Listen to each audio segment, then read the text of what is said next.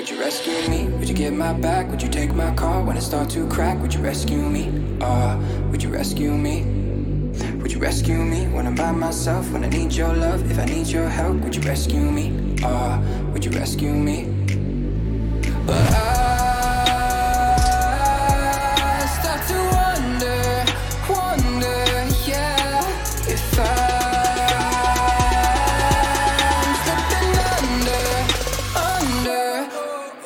rescue me? Would you get my back? Would you take my car when it starts to crack? Would you rescue me? Ah, would you rescue me? Would you rescue me when I'm by myself? When I need your love, if I need your help, would you rescue me? Ah, would you rescue me? Would you rescue me? Would you get my back? Would you take my car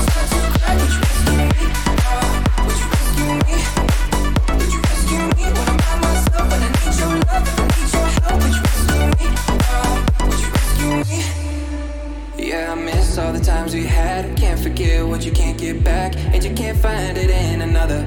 Man, time it ain't your lover. I don't care what you thought before. I'll be there anytime you call. Don't you ever call another. No need to call another. But I.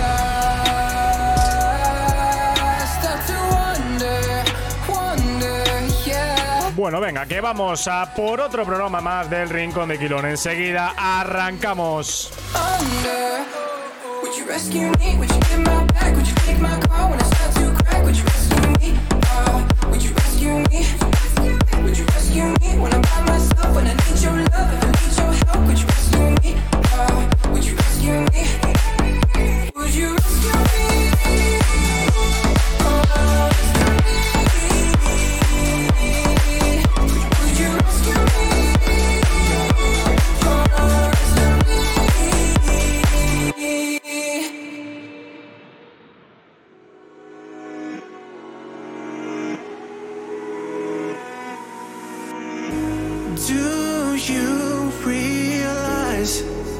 programa de esos que nos gustan. Vamos a hablar de motos, vamos a hablar de IndyCar y por supuesto vamos a hablar de Fórmula 1.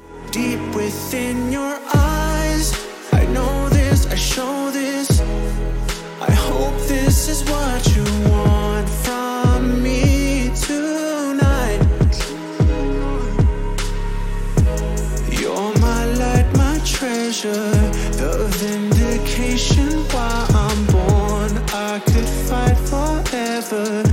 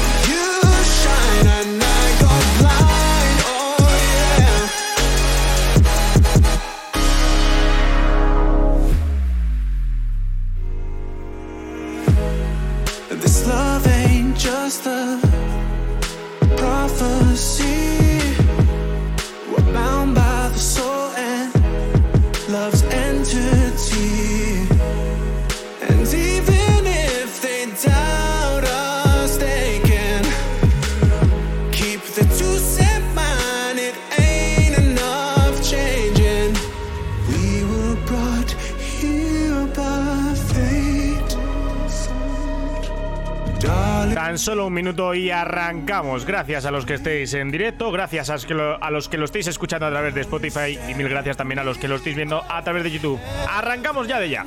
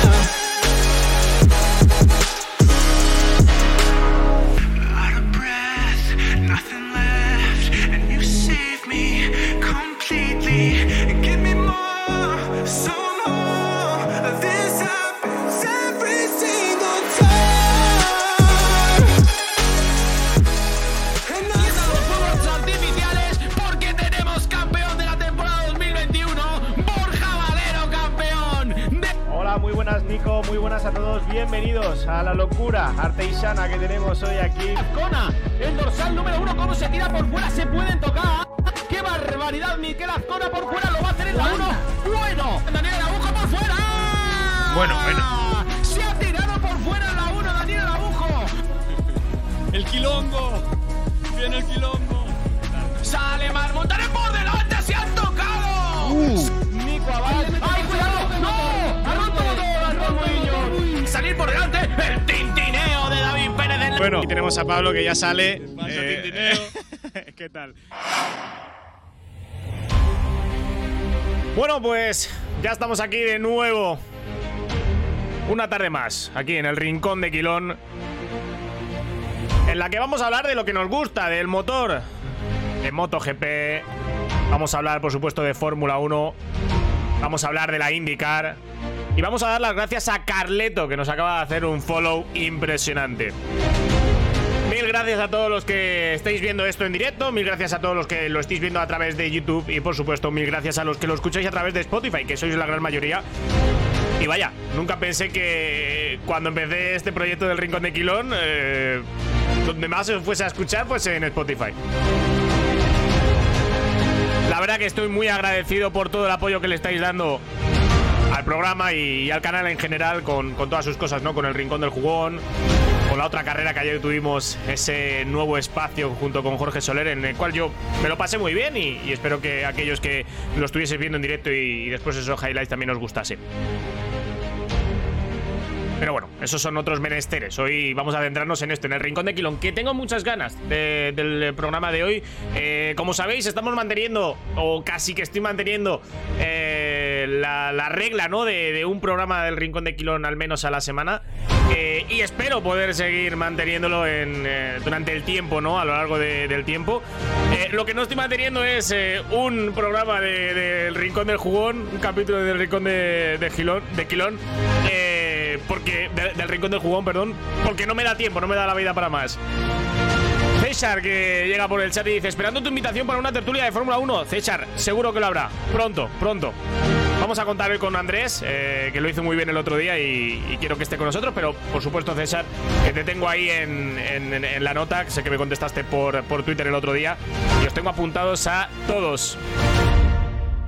Pues bueno, vamos a ir ya centrándonos. Os cuento rápidamente cuáles son eh, las cosillas que vamos a tener en el día de hoy. Vamos a poner eh, la música. Siempre suena esta canción, siempre que la pongo. No entiendo por qué. Pero bueno, vamos a cambiar a la siguiente. Ahí, listo. Decidme si se escucha bien la música y, todo eso, ¿vale? Ya me vais diciendo. Bueno, os cuento un poco qué es lo que vamos a hacer hoy, aunque ya lo estáis viendo un poco en el título. Eh, vamos a hablar de MotoGP, vamos a hablar del Gran Premio de Indonesia de MotoGP, eh, de las tres categorías, aunque sobre todo de MotoGP, porque Moto 3, Moto 2 yo no pude ver mucho y, Lucas, que es quien va a hablar con nosotros, eh, me comentó que tampoco pasó mucho, pero bueno, algo comentaremos, evidentemente. Eh, vamos a hablar también de la IndyCar, de la carrera de Texas, que aunque no pude ver mucho, porque solo pude ver hasta las últimas 100 de vueltas no las pude ver y he tenido que ver los highlights, algo algo podremos hablar. Además, mm, quiero dar las gracias de aquí a Ángel, Ángel Renedo, que, que me ha pasado ahí un- un- una imagen con un resumen perfecto ¿no? de todo lo que ocurrió durante la carrera y, y siempre se agradece esa ayuda.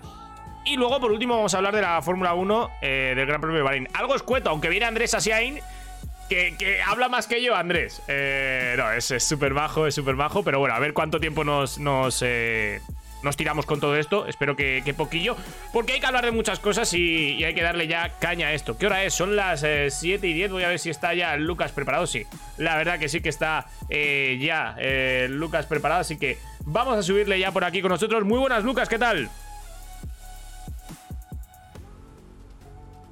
Eso te iba a decir, efectivamente. Hemos tenido un fin de semana muy, muy completo de motor. Ya lo decíamos eh, la semana pasada cuando estuvimos hablando de MotoGP el domingo. eh, que nos venía un fin de semana completo con MotoGP. No se escucha Lucas, ¿me decís? Aquí está Lucas, ya, ahora sí que se le escucha. Ahora Es sí, ¿no? Cosa mía, cosa mía, cosa mía, cosa mía. Eh, nada, simplemente Vale, vale. Lucas ha dicho que sí, que, que- que ya estamos aquí después de un fin de semana completito de motor. Y yo le decía que sí. Evidentemente, hemos tenido MotoGP, hemos tenido IndyCar. Y hemos tenido Fórmula 1, todo esto con sus correspondientes eh, categorías soporte, ¿no? Como el Moto 3, Moto 2, Fórmula 3, Fórmula 2. Es decir, hemos tenido de todo este fin de semana, además del clásico, fútbol y todo lo que vea cada cual, ¿no? Sí, sí, sí, bueno, y de NASCAR y de todo. Ha sido todo. el, el super domingo le estaba llamando yo a mi familia y a mis allegados durante, durante toda la semana, porque es que además, como me parece que ya comentamos la última vez, no se ha solapado absolutamente nada, más que No. el final del clásico con el, la parte intermedia de la NASCAR. O sea, que es que el que ha querido ha podido disfrutar de todo. Sí, eh, un poco también el inicio de la Indy con el final de la, de la Fórmula 1, pero vaya, muy, muy la poquito. Indy yo es que personalmente no lo sigo, es cierto. La Indy no la tenía en cuenta yo, sí. Sí, muy, muy poquito, nada, apenas un, un par de vueltas, pero sí que, que algo. Eh, bueno, vamos a hablar un poco de, de- lo que ha acontecido este, este fin de semana en, en cuanto a MotoGP, en el mundo de las motos. Eh, que yo creo, Lucas, que lo vamos a poner ya en pantalla rápidamente porque el, eh, un poco el... Vamos a ver si lo tengo ahí. Un poco la noticia. A ver, dame un segundo que se nos está duplicando el escritorio. Un segundo que lo voy a arreglar eh, para ponerlo todo perfecto. Un poco la noticia ha sido esa caída muy, muy fuerte de, de Marc Márquez, ¿no? El- en el warm-up del domingo. Sí, caída con acompañada de cierta polémica en torno a los neumáticos. Bueno, resumiendo bastante rápido, Michelin decidió traer para el Gran Premio de Indonesia una carcasa muy vieja de 2018, Maltura, que pues evidentemente las motos de ahora no están pensadas para funcionar en esa carcasa. La trajeron pues por, básicamente para por, por el mal estado del asfalto y la eh, posible altísima degradación que va a tener el mismo, pues en teoría para compensar este asunto y bueno, pues eh, ha causado unos quebraderos de cabeza muy grandes a, toda la parrilla durante, durante todo el fin de semana. Uno de los que más se ha quejado, siempre es de los más críticos cuando pasan estas cosas, es Aleix Espargaró. Eh, no, no ha estado nadie cómodo con, con el tema de- del neumático. Y ahora sí que sí, vamos a poner eh, un poco la imagen de- de- del fin de semana, ¿no? Que es esta caída bestial. El, el típico high side, eh, salir por orejas que se dice, ¿no? En, en- en las motos. Eh, Normalmente, eh, Lucas, eh, tú que estás más en el mundo de, las motos, esto es, es- común en las motos, suele pasar alguna vez, pero a, a una velocidad un poco más baja. Es que Mar Márquez iba muy rápido ahí. Iba rápido, había poco agarre y bueno, pese a que son relativamente frecuentes, sí es verdad que cada vez pasan menos respecto a hace años por el tema del control de tracción y demás, que bueno, en cualquier caso el control de tracción, pues como se está viendo, puede seguir fallando. Es una curva, como dice, como dice ahora Carleto en el chat, es una curva bastante, bastante rápida, ya se ha visto, pero bueno, no, no deja de ser el momento en el que seguramente él está pasando de llevar mitad de gas a seguramente dar el puntito ese extra que le quedaba y ese es el momento en el que la rueda trasera pues eso pierde la, la tracción y, y no la recupera pese al control del tracción señal de que bueno en la, en la electrónica pese a, a- a que pues influye muchísimo en el pilotaje hoy en día en, en MotoGP la electrónica del control de tracción pues aún deja un poco a la- en manos de los pilotos un cierto margen para gestionar todo este tema de, de la pérdida de agarre Lo mejo- la, la mejor noticia de todas, Lucas, es esto, ¿no? Instantes después ves a Márquez consciente Mm. Y a priori sin problemas. Y es la, yo creo lo sorprendente, ¿no? Que pese al tortón que se pegó, no le pasó nada, ¿no? Un fuerte golpe en la cabeza, que es lo que sabemos, pero se podía haber hecho mucho daño en las piernas, sobre todo, que es lo primero que cae con, con el suelo. Sí, de hecho Alpine Stars, la marca que viste a Márquez con, con- en los monos, ha declarado que sin los últimos avances tecnológicos de esta última década en tema de, pues, de protección, eh, los monos, no solo, no el airbag en este caso, que es de la parte más eh, superior del tronco, sino pues de, los últimos avances que suelen poner en protección de caderas y demás, que sin, sin estos avances se hubiera hecho verdadero daño y lesiones muy serias, me parece que han dicho, citando textualmente, sí. Bueno, arrancamos con, con esta noticia. Primero porque es Mar Márquez, evidentemente. Y segundo porque yo creo que es una de las grandes noticias de- del fin de semana. Vamos a pasar ahora con las categorías soporte con Moto GP, perdón, con Moto 3 y Moto 2. Que yo te comentaba, ¿no? Que, que no tuve mucho tiempo de ver las carreras eh, por, por el, por el horario. Evidentemente solo vi Moto GP. eh, pero sí que me vi los resúmenes. Tú me contabas que tampoco mu- había mucho que hablar. Y efectivamente, me he visto los resúmenes y tampoco había mucho. Eh, en Moto 3, eh, Denis Foggia, ¿no? Que, que en eh, Sí. Qatar salió muy atrás por el tema de la sanción en Quali. Eh, aquí hizo un poco lo que hizo Sasaki en Qatar, ¿no? Se escapó y, y lideró la carrera sin, sin ningún tipo de problema. Sí, se escapó. Bueno, es un circuito que, pues, eh, como ya has podido ver y ya pudo ver cualquiera que vio una sesión, una sola sesión de entrenamientos, pues bueno, era más propenso a escaparse, incluso en Moto 3 que otros, que otros, más propicio, perdón, a escaparse que otros circuitos de- del mundial. Y bueno, fue ya aprovechó el brutal ritmo que puso y que, bueno, por detrás, pues no se pusieron muy de acuerdo en ver quién perseguía, quién lideraba el grupo de detrás y eh, puso un ritmo que ya nadie pudo, nadie pudo recuperar y bueno, confirmó que porque después de Qatar, que también hizo una muy buena carrera con la penalización, confirmó que seguramente sea el, piloto a batir este año, sí. Además, Denis Foggia que se pone primero en el campeonato. ¿Por qué? Porque Andrea Miño, que, que era el líder del campeonato porque ganó en la primera carrera en Qatar, estaba en el grupo de cabeza, pero se tocó con el propio Sasaki, que hablábamos hace, hace un momento de él. Se tocó con Sasaki en la última, cur- en la última vuelta, perdón. eh, y, gracias a eso, Denis Foggia va a ser el líder del campeonato. Un campeonato de Moto 3 que se pone muy igualado, donde tenemos a Sergio García, eh, que quedó cuarto en, en Indonesia, eh, segundo en el campeonato, y a Izan Guevara, que hablabas tú la semana pasada muy bien de él, en tercera posición.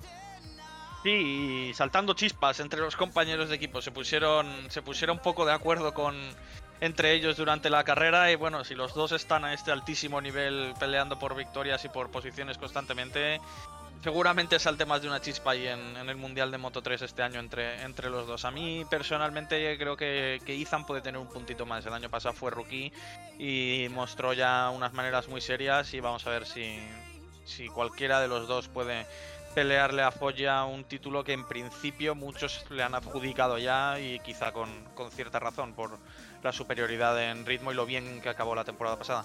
Hay que recordar que Denis Foggia eh, fue el, rival del año pasado de, Pedro Acosta, que en el campeonato de Moto 3 del año pasado.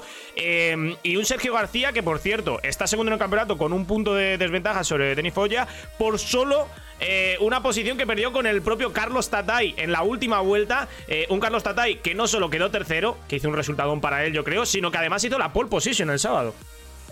Sí, sí, sí, un buen rendimiento de, de en este circuito. Al final es un gran premio en el que, pues bueno, se demuestra también un poco más las manos que en, que en otros grandes premios donde la experiencia puede contar más, ¿no? Hay que tener en cuenta que las Moto 3 y las Moto 2 no habían rodado en absoluto en este circuito, nada, cero. Y bueno, se lo conocerían pues por la Play, por vídeos, por lo que le dijeran sus amigos del paddock y demás. Pero eh, Tatay ha demostrado que, en circuito nuevo ha sido de los, de los más fuertes. O sea que vamos a ver si consigue mantenerse ahí. Desde luego fue el primer podium para, para el chaval y muy merecido y muy alegre por cómo, por cómo lo obtuvo en función de pues, el sufrimiento que había tenido en, los últimos, en las últimas temporadas y sobre todo en alguna fase de su carrera deportiva.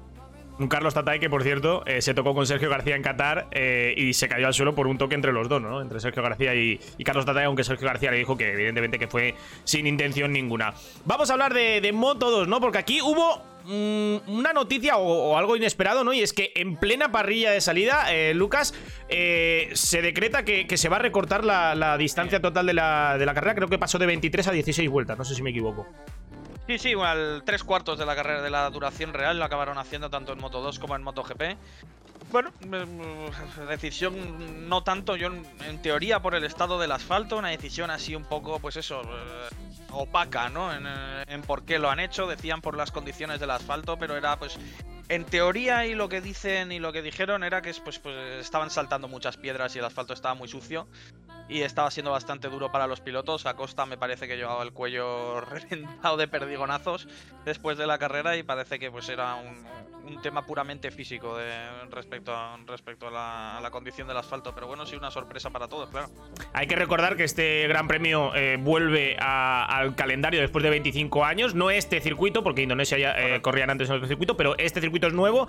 Ya estuvieron aquí en los test de pretemporada y no se fueron muy contentos. De hecho, eh, recordamos aquella imagen que nos enseñaste de Peco Bagnaya con, con un pedazo aquí en el, en el brazo, brutal, con un moratón. eh, que me imagino que será un poco como acabaron el resto de pilotos en las carreras. Eh, y en cuanto a Moto 2, que estamos hablando de esto, victoria de Chandra, eh, piloto tailandés, eh, que se convierte en el primer eh, ganador tailandés, si no me equivoco, ¿no? De, un gran premio. Sí, sí. Sí, sí, de la nada, absolutamente de la nada. Al final, pues segura que su compañero de equipo, eh, todo el mundo lo eh, le daba los galones de ser el piloto número uno del Idemitsu.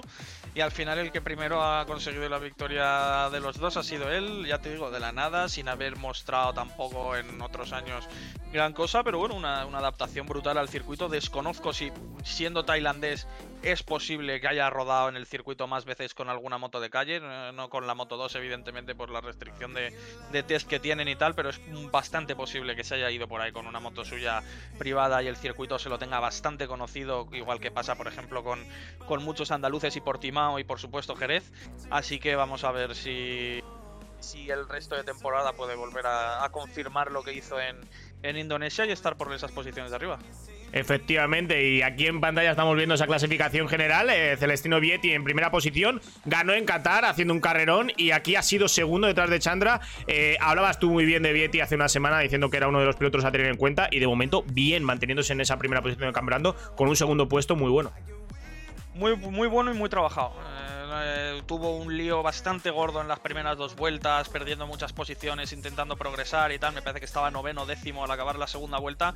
Y en Moto2 no es tan fácil progresar desde esa posición hasta las de arriba y...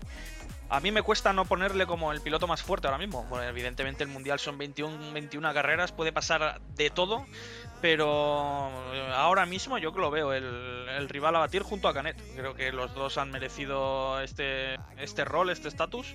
Y Vietti me parece que hizo un segundo puesto que le tiene que saber como una victoria porque además estuvo todo el fin de semana bastante tapado y bastante desdibujado hasta el warm-up que debieron encontrar algún, algún setting o lo que sea en la moto que le funcionara un poco mejor. Pero, pero sí, a un segundo puesto de los de, de los que al final de temporada te acuerdas y decir este, este, este supo a oro y este fue muy importante, sí. Y eh, bueno, hablando de, de los españoles, hablabas de Canet, ¿no? Yo creo que es, eh, como tú dices, junto a Vietti, los dos pilotos más fuertes ahora mismo de- del campeonato. Me decepcionó un poco Augusto Fernández, no sé si a ti también te decepcionó un poco en, en esta carrera, porque lo hizo muy bien en Qatar, pero sin embargo aquí eh, un poco desdibujado, ¿no? Sí, es que Augusto, Augusto Fernández, no sé, para mí, eh, a mi modo de ver, aún se ha de ganar un poco la condición de piloto regular capaz de, pelear por un título. ¿eh? La velocidad en la mitad de carreras del campeonato, estoy seguro de que la va a tener. Pero es un poco más incógnita en otros fines de semana en los que le falta un clic. Yo creo que es uno de estos pilotos que necesita sentirse muy muy a gusto con un setting en particular y un circuito en particular y en cuanto a las condiciones son un poquito más difíciles o más imprevisibles o pues eso, o no, simplemente no han rodado tanto y no han podido adaptarse tanto a la moto y al circuito, pues quizá sufre un poquito más, pero bueno, es muy pronto, ha sido un gran premio muy peculiar, ya se vio en el ganador y vamos a ver si Augusto ahora en cuanto después de estas dos, tres carreras que quedan para empezar la gira ya europea, vuelve a, estar en Europa ya donde, donde se le espera y donde seguramente se merezca y pueda estar. Y bueno, hablando de, de españoles, vamos a hablar un poco del fenómeno, ¿no? De esta categoría Moto 2, Sí. el fenómeno Acosta, que ha sido noticia este fin de semana también. Otra vez de nuevo en clasificación. Esta vez, bueno, no, en entrenamientos libres creo que fue, o no recuerdo muy bien, pero bueno, banderas Sí, amarillas. sí. Banderas amarillas, no. Él dice que sí que iba despacio, pero se cae al suelo y por eso le sancionan y tiene que hacer una long lap penalty en, en- en la carrera. Me, lo creo, ¿eh? Cuando dice que, sí que había cortado y que se cae y tal, lleva una trazada rara, parece que toca un poco el piano, que tal, que cual. O sea, yo sí que me lo creo cuando dice que corta. Aún así es otra carrera de Acosta, desde luego, en, la que el resultado es eh, decepcionante teniendo en cuenta el innegable potencial que ve todo el mundo en él. Vamos a ver, yo lo veo un, un poco distraído. En, esta, en este Gran Premio menos, pero en Qatar lo vi bastante distraído con los focos de, de los medios sobre él. Tanto el propio campeonato como, como los medios españoles están insistiendo muchísimo en él y, y, no ya solo esto, sino que él parece asumir con gusto este rol que le están dando. O sea que vamos a ver si yo creo que pone un poquito de freno a este, a este asunto y se centra un poquito más en, en dar en plasmar su talento, que es innegable y que lo tiene. Y yo creo que en cuanto lleguemos a circuitos muy técnicos, de, de puro talento, por ejemplo, se me ocurre Cota en Estados Unidos, yo creo que Acosta va a estar, va a estar ahí seguro. Veremos, veremos, porque tenemos ganas ¿no? de ver al, al gran Pedro Acosta. Yo creo que, Sí. que tiene condición, como tú dices, ¿no? Un gran potencial para estar ahí. Evidentemente no iba a ser llegar y besar el santo, aunque podría ser, porque han pasado en otras situaciones. sido, podría haber sido y se lo esperaban mucho, Javi. Ese es el tema. ¿eh? Y sobre todo porque tenemos el ejemplo de Raúl Fernández el año pasado, ¿no? Entonces, claro, eh, las comparaciones son odiosas pero inevitables, que dicen Claro. también, ¿no? Entonces, sin, sin el ejemplo de Raúl Fernández el año pasado, pues todo el mundo entiende que hasta, por ejemplo, Joan Mir, campeón del mundo de MotoGP, su, bueno, no sufrió, pero vamos, no, le, no, no ganó ninguna carrera en su, en su temporada rookie de Moto2, solo un par de podiums, tal. Y pues todo, pues eso, todo el mundo entiende que Moto2 es una categoría muy particular, muy distinta, en la que te tienes que adaptar y todo esto. Pero es que, claro, Raúl Fernández ganó ocho carreras el año pasado en su temporada rookie, en ese mismo equipo. Y bueno, pues eso, las comparaciones son odiosas, pero, pero inevitables. Así que teniendo ese, ese esa sombra con la que luchar del año pasado, eh, sí que es cierto que puede decepcionar un poquito más a Costa y, y es un poco más lógico que, que- que- que sea un pelín decepcionante este principio de temporada, pese a que evidentemente es un rookie y solo son dos carreras. Veremos, veremos, ¿no? A partir de, de- Bueno, dentro de dos semanas ya es el Gran Premio de Argentina, a ver si ahí puede espabilar. Aunque luego, lo que tú has dicho, ¿no? Cota, que es la cuarta carrera de la temporada, también. eh, Has dicho que, que quizás es un circuito que le pueda venir mejor. Veremos eh, si vemos al mejor Pedro Acosta. eh, y esta categoría Moto 2, que siempre, eh, históricamente, ha sido una categoría difícil. y, y siempre, siempre lo hemos visto. Vamos a hablar ahora de, de la categoría MotoGP. Vamos a pasar a lo que nos gusta. Mira que hemos dicho, o habíamos hablado tú y yo, que Moto 3, Moto 2 no íbamos a hablar mucho, pero mira, al final nos hemos enrollado. Anda juego, sí. Eso es. Y vamos a hablar de, de MotoGP. Aquí tenemos los resultados de la carrera. Sorprendente, Miguel Oliveira, porque gana la carrera, pero aquí hay que poner un poco en situación a la gente, ¿no? Para aquellos que no la hayan visto. La carrera se retrasó porque hubo un tormentón del copón. Eh, llovió muchísimo y cayeron unos rayos que no sé si voy a poder encontrar la imagen. Voy a ir buscando la, la imagen del rayo este que cae porque sale un. un- sale fuego Sí, del rayo. Directamente, fuego, Sí, sí. fuego del, del asfalto, sí. O sea, brutal. Eh, y aún así, la carrera creo que se. que se. también se acortó, ¿no? No fue en, en su totalidad. Sí, sí, se acorta igual que la de Moto 2 a tres cuartos de carrera por las condiciones del asfalto, no por la lluvia ni por tal. De hecho, el cambio se anunció, me parece que en la vuelta 2 o 3 de Moto 2, antes de que empezara a llover. Y eso, sí, la carrera se acortó, siendo que al final mm, el asfalto en condiciones de mojado, te voy a pasar ahora una foto que puso Mir en su Instagram, el asfalto en condiciones de mojado tuvo un grip absolutamente bestial, bestial, y una- solo una caída me parece, y eh, el circuito cumplió con, con nota en, en las condiciones de mojado, como por, por otra parte no puede ser de otra manera teniendo en cuenta la región de la que estamos hablando, que es, eh, al final es Indonesia y ahí los tormentones son, son muy muy fuertes. Estamos viendo la, la imagen, ¿no? Del rayo este que decimos que es que sale fuego de- del rayo. Es que, es- cae el rayo y se queda una, una estela de, de- de fuego.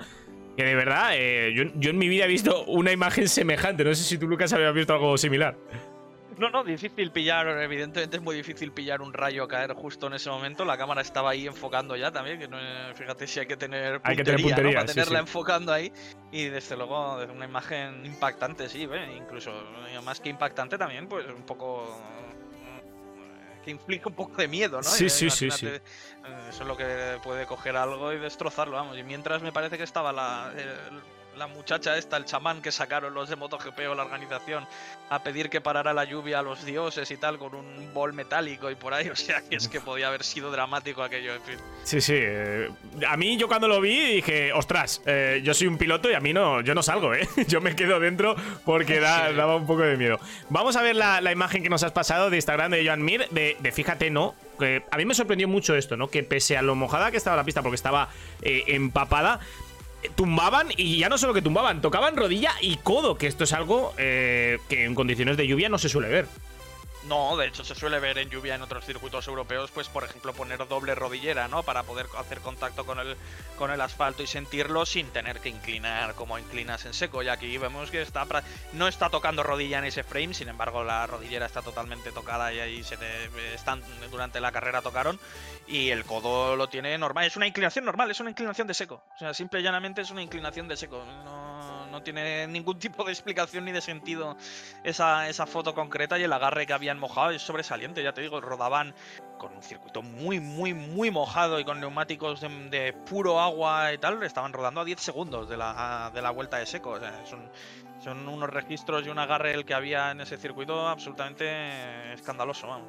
A mí me sorprendió mucho porque la verdad que había charcos eh, muy grandes y que yo, de hecho, viendo la, la retransmisión, eh, viendo la carrera, me daba miedo en algunas situaciones porque se tiraban a, a- a la curva y a los charcos que yo decía, pero ostras, no, no, no, no tienen ningún tipo de respeto ¿no? a las condiciones de, de la carrera. Como hemos dicho, la carrera se retrasó eh, bastante, ¿no? Por, por, eh, bueno, se retrasó sí se retrasó por el tema de la lluvia y luego se acortó la totalidad de las vueltas, creo que fue a 20. Eh, y aquí vimos mm, cosas interesantes, ¿no? Un Miguel Oliveira que para mí eh, fue eh, top, ¿no?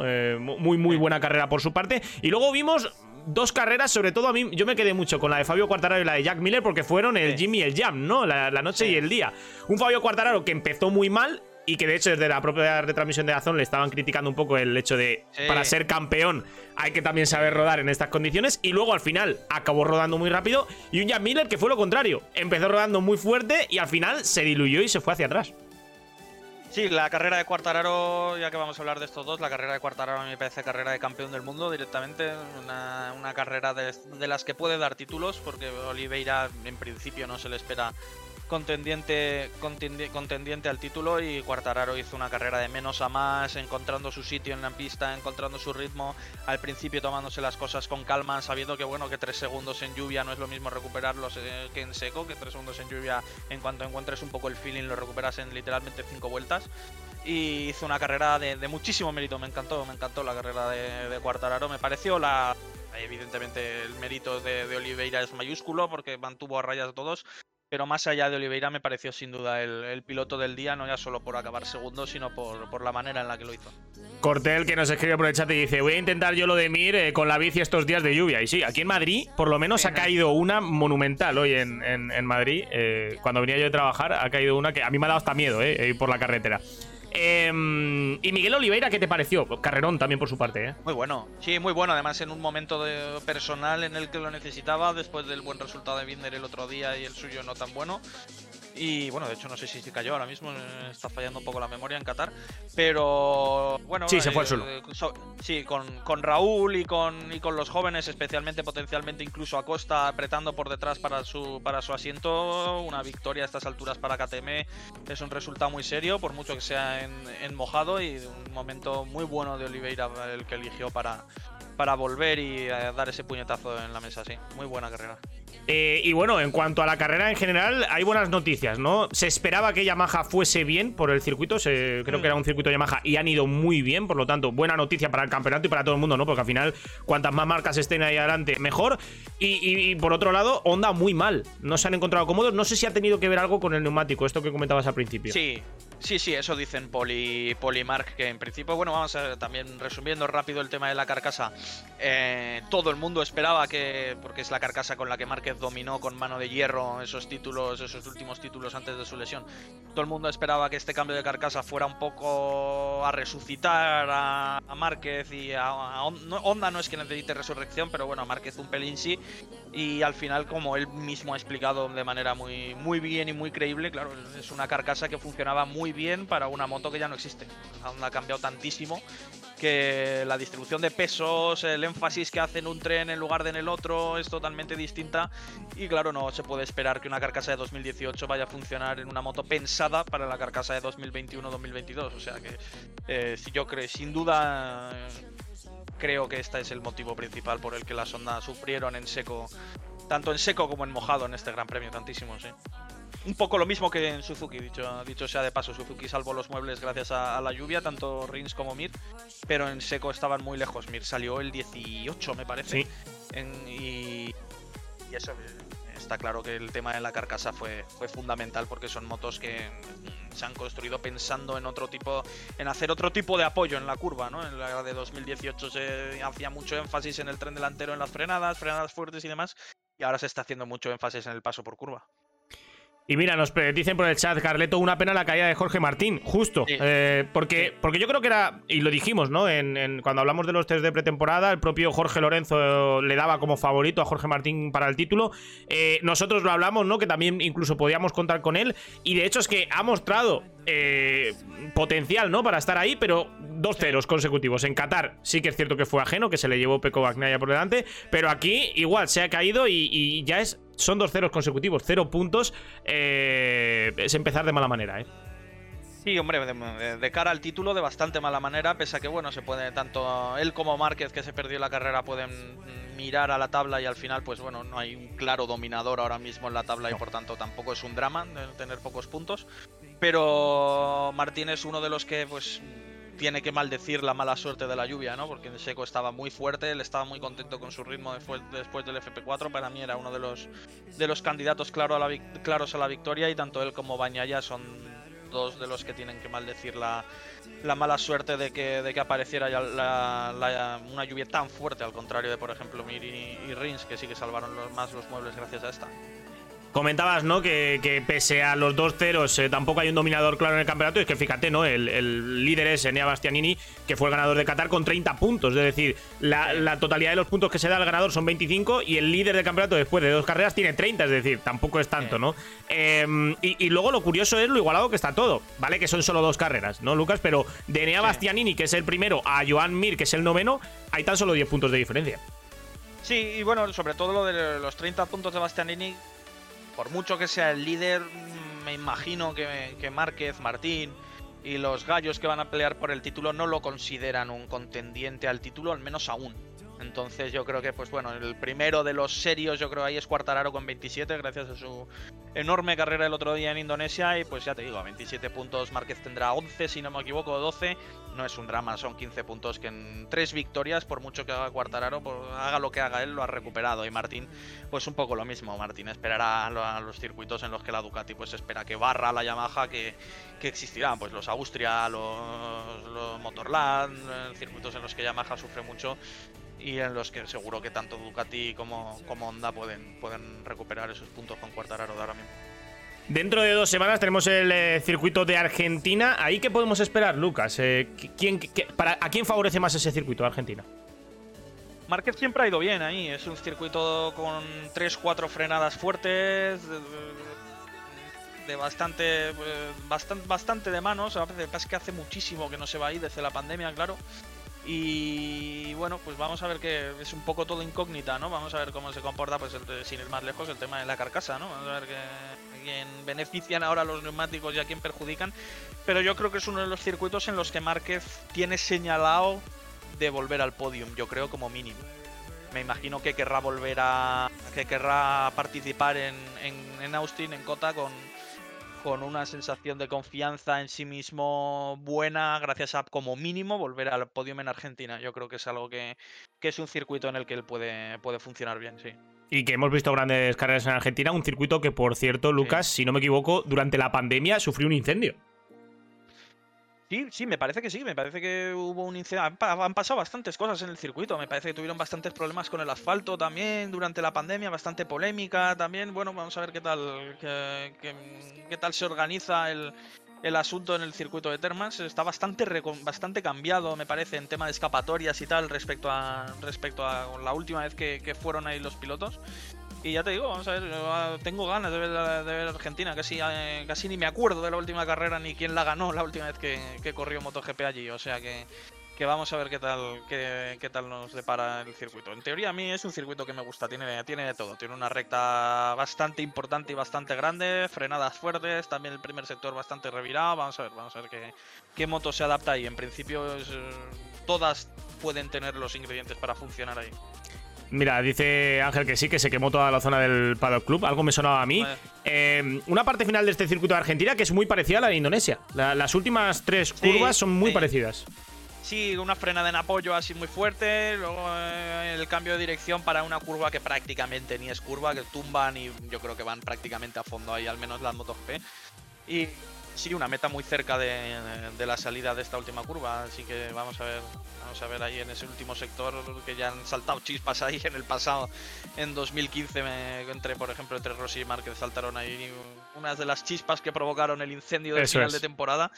Así que vamos a ver si nos depara como poco un final de carrera tan, tan emocionante como fuese. Aquella victoria de, de Valentino Rossi, que además subió al podio con la camiseta de, Maradona, eh, muy- muy- lo recuerdo perfectamente. Y que Saliendo octavo, noveno además. Sí, sí, sí, sí. De las remontadas de estas Rossi de los últimos años de su carrera, sí. Y que, como dices, fue yo creo que un- el inicio, ¿no? Un poco de la guerra de Márquez. Sí, yo creo que fue la, Sí. yo creo que fue la chispa. Mucha gente señala a Asen, pero yo creo que esta fue más eh, la chispa que encendió, que encendió la mecha y el fuego. La- lo que empezó siendo mecha y luego acabó siendo un incendio de, de proporciones muy serias al final de, de ese año. Yo creo que fue ese final de carrera fue lo que lo que un poco enquistó la relación entre los dos, sí.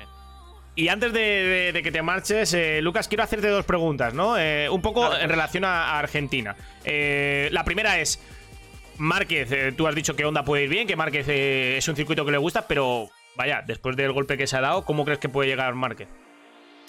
Es una, es una de las incógnitas, desde luego. Por mucho que él, diga y los médicos dicen que está bien, eh, me parece que en el último episodio de este de diplopia que tuvo y que le hizo perderse cheste y le hizo estar apartado de, las dos ruedas durante varios meses, le apareció, me parece que es la tarde siguiente. No estás exento de que te aparezca algo así cuando ya tienes un historial lleno de estos problemas un poco más tarde de lo que suele ser el- la caída, ¿no? Entonces vamos a ver, en principio, si solo tiene un traumatismo y no le deriva en algo más, no, no tiene por qué tener problema de ningún tipo para, para correr en. No solo correr, sino para rendir a un altísimo nivel en, en Argentina. Estoy seguro de que está magullado, pero bueno, estos, estos tíos son. Ese me, me resulta marciano cómo se, Sí. cómo se levantan después de una costalada así. Yo personalmente que tuve una caída en la moto hace un año, equipado, bien equipado, con mono, con tal, estuve una semana que, no, que prácticamente me tenía que hacer todo con la mano izquierda. O sea que mm, una caída así, habiendo un- otra semana de por medio vacía, estoy convencido de que si no le deriva en algo más grave el traumatismo, que esperemos que no, él podrá rendir a un alto nivel, sí. Bueno, pues esperemos que sí, que llegue. Y, y la otra pregunta, ya sabes que eh, a mí algo de lo que más me fascina de, de motos es que siempre hay una gran igualdad. Y este año estábamos viendo que todas las marcas, más o menos, parecía que estaban ahí, ahí, unas un poquito más adelante que otras, pero más o menos había un- una gran igualdad. Eh, y yo Sí. tengo mucho interés en que Yamaha funcione bien, porque era la que veíamos un pelín más, más atrás. ¿Crees que Yamaha puede tener una buena carrera en Argentina? Las dos. eh. Morbidelli lo hizo muy bien, en- no hemos hablado de él, pero lo hizo muy bien, quedó séptimo en la carrera. Eh, ¿Crees que tanto Morbidelli como, como Quartararo pueden estar a, a ritmo en Argentina?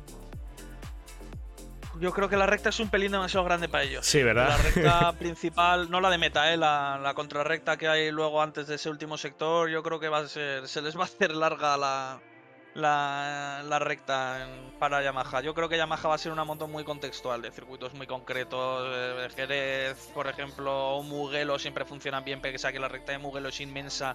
El, el hecho de que luego haya minuto y medio de curvas enlazadas lo compensa para ellos. Yo creo que Yamaha va a ser una moto bastante bastante con- contextual y dependiendo mucho de, pues, del clásico circuito europeo, ¿no? Pues eso, de Jerez, Le Mans, Assen, eh, de Mugello, eh, Sachsenring, pues eh, circuitos en los que no hay, no hay tanta recta. Yo creo que Quartararo y, y Morbidelli van a sufrir un poquito más de, lo que estamos de lo que han mostrado en Indonesia en- cuando visiten Argentina, aunque quizá no tanto como en no tanto como en Austin, pero vamos, no creo que tengan lo que hay que tener para luchar por, por la victoria allí.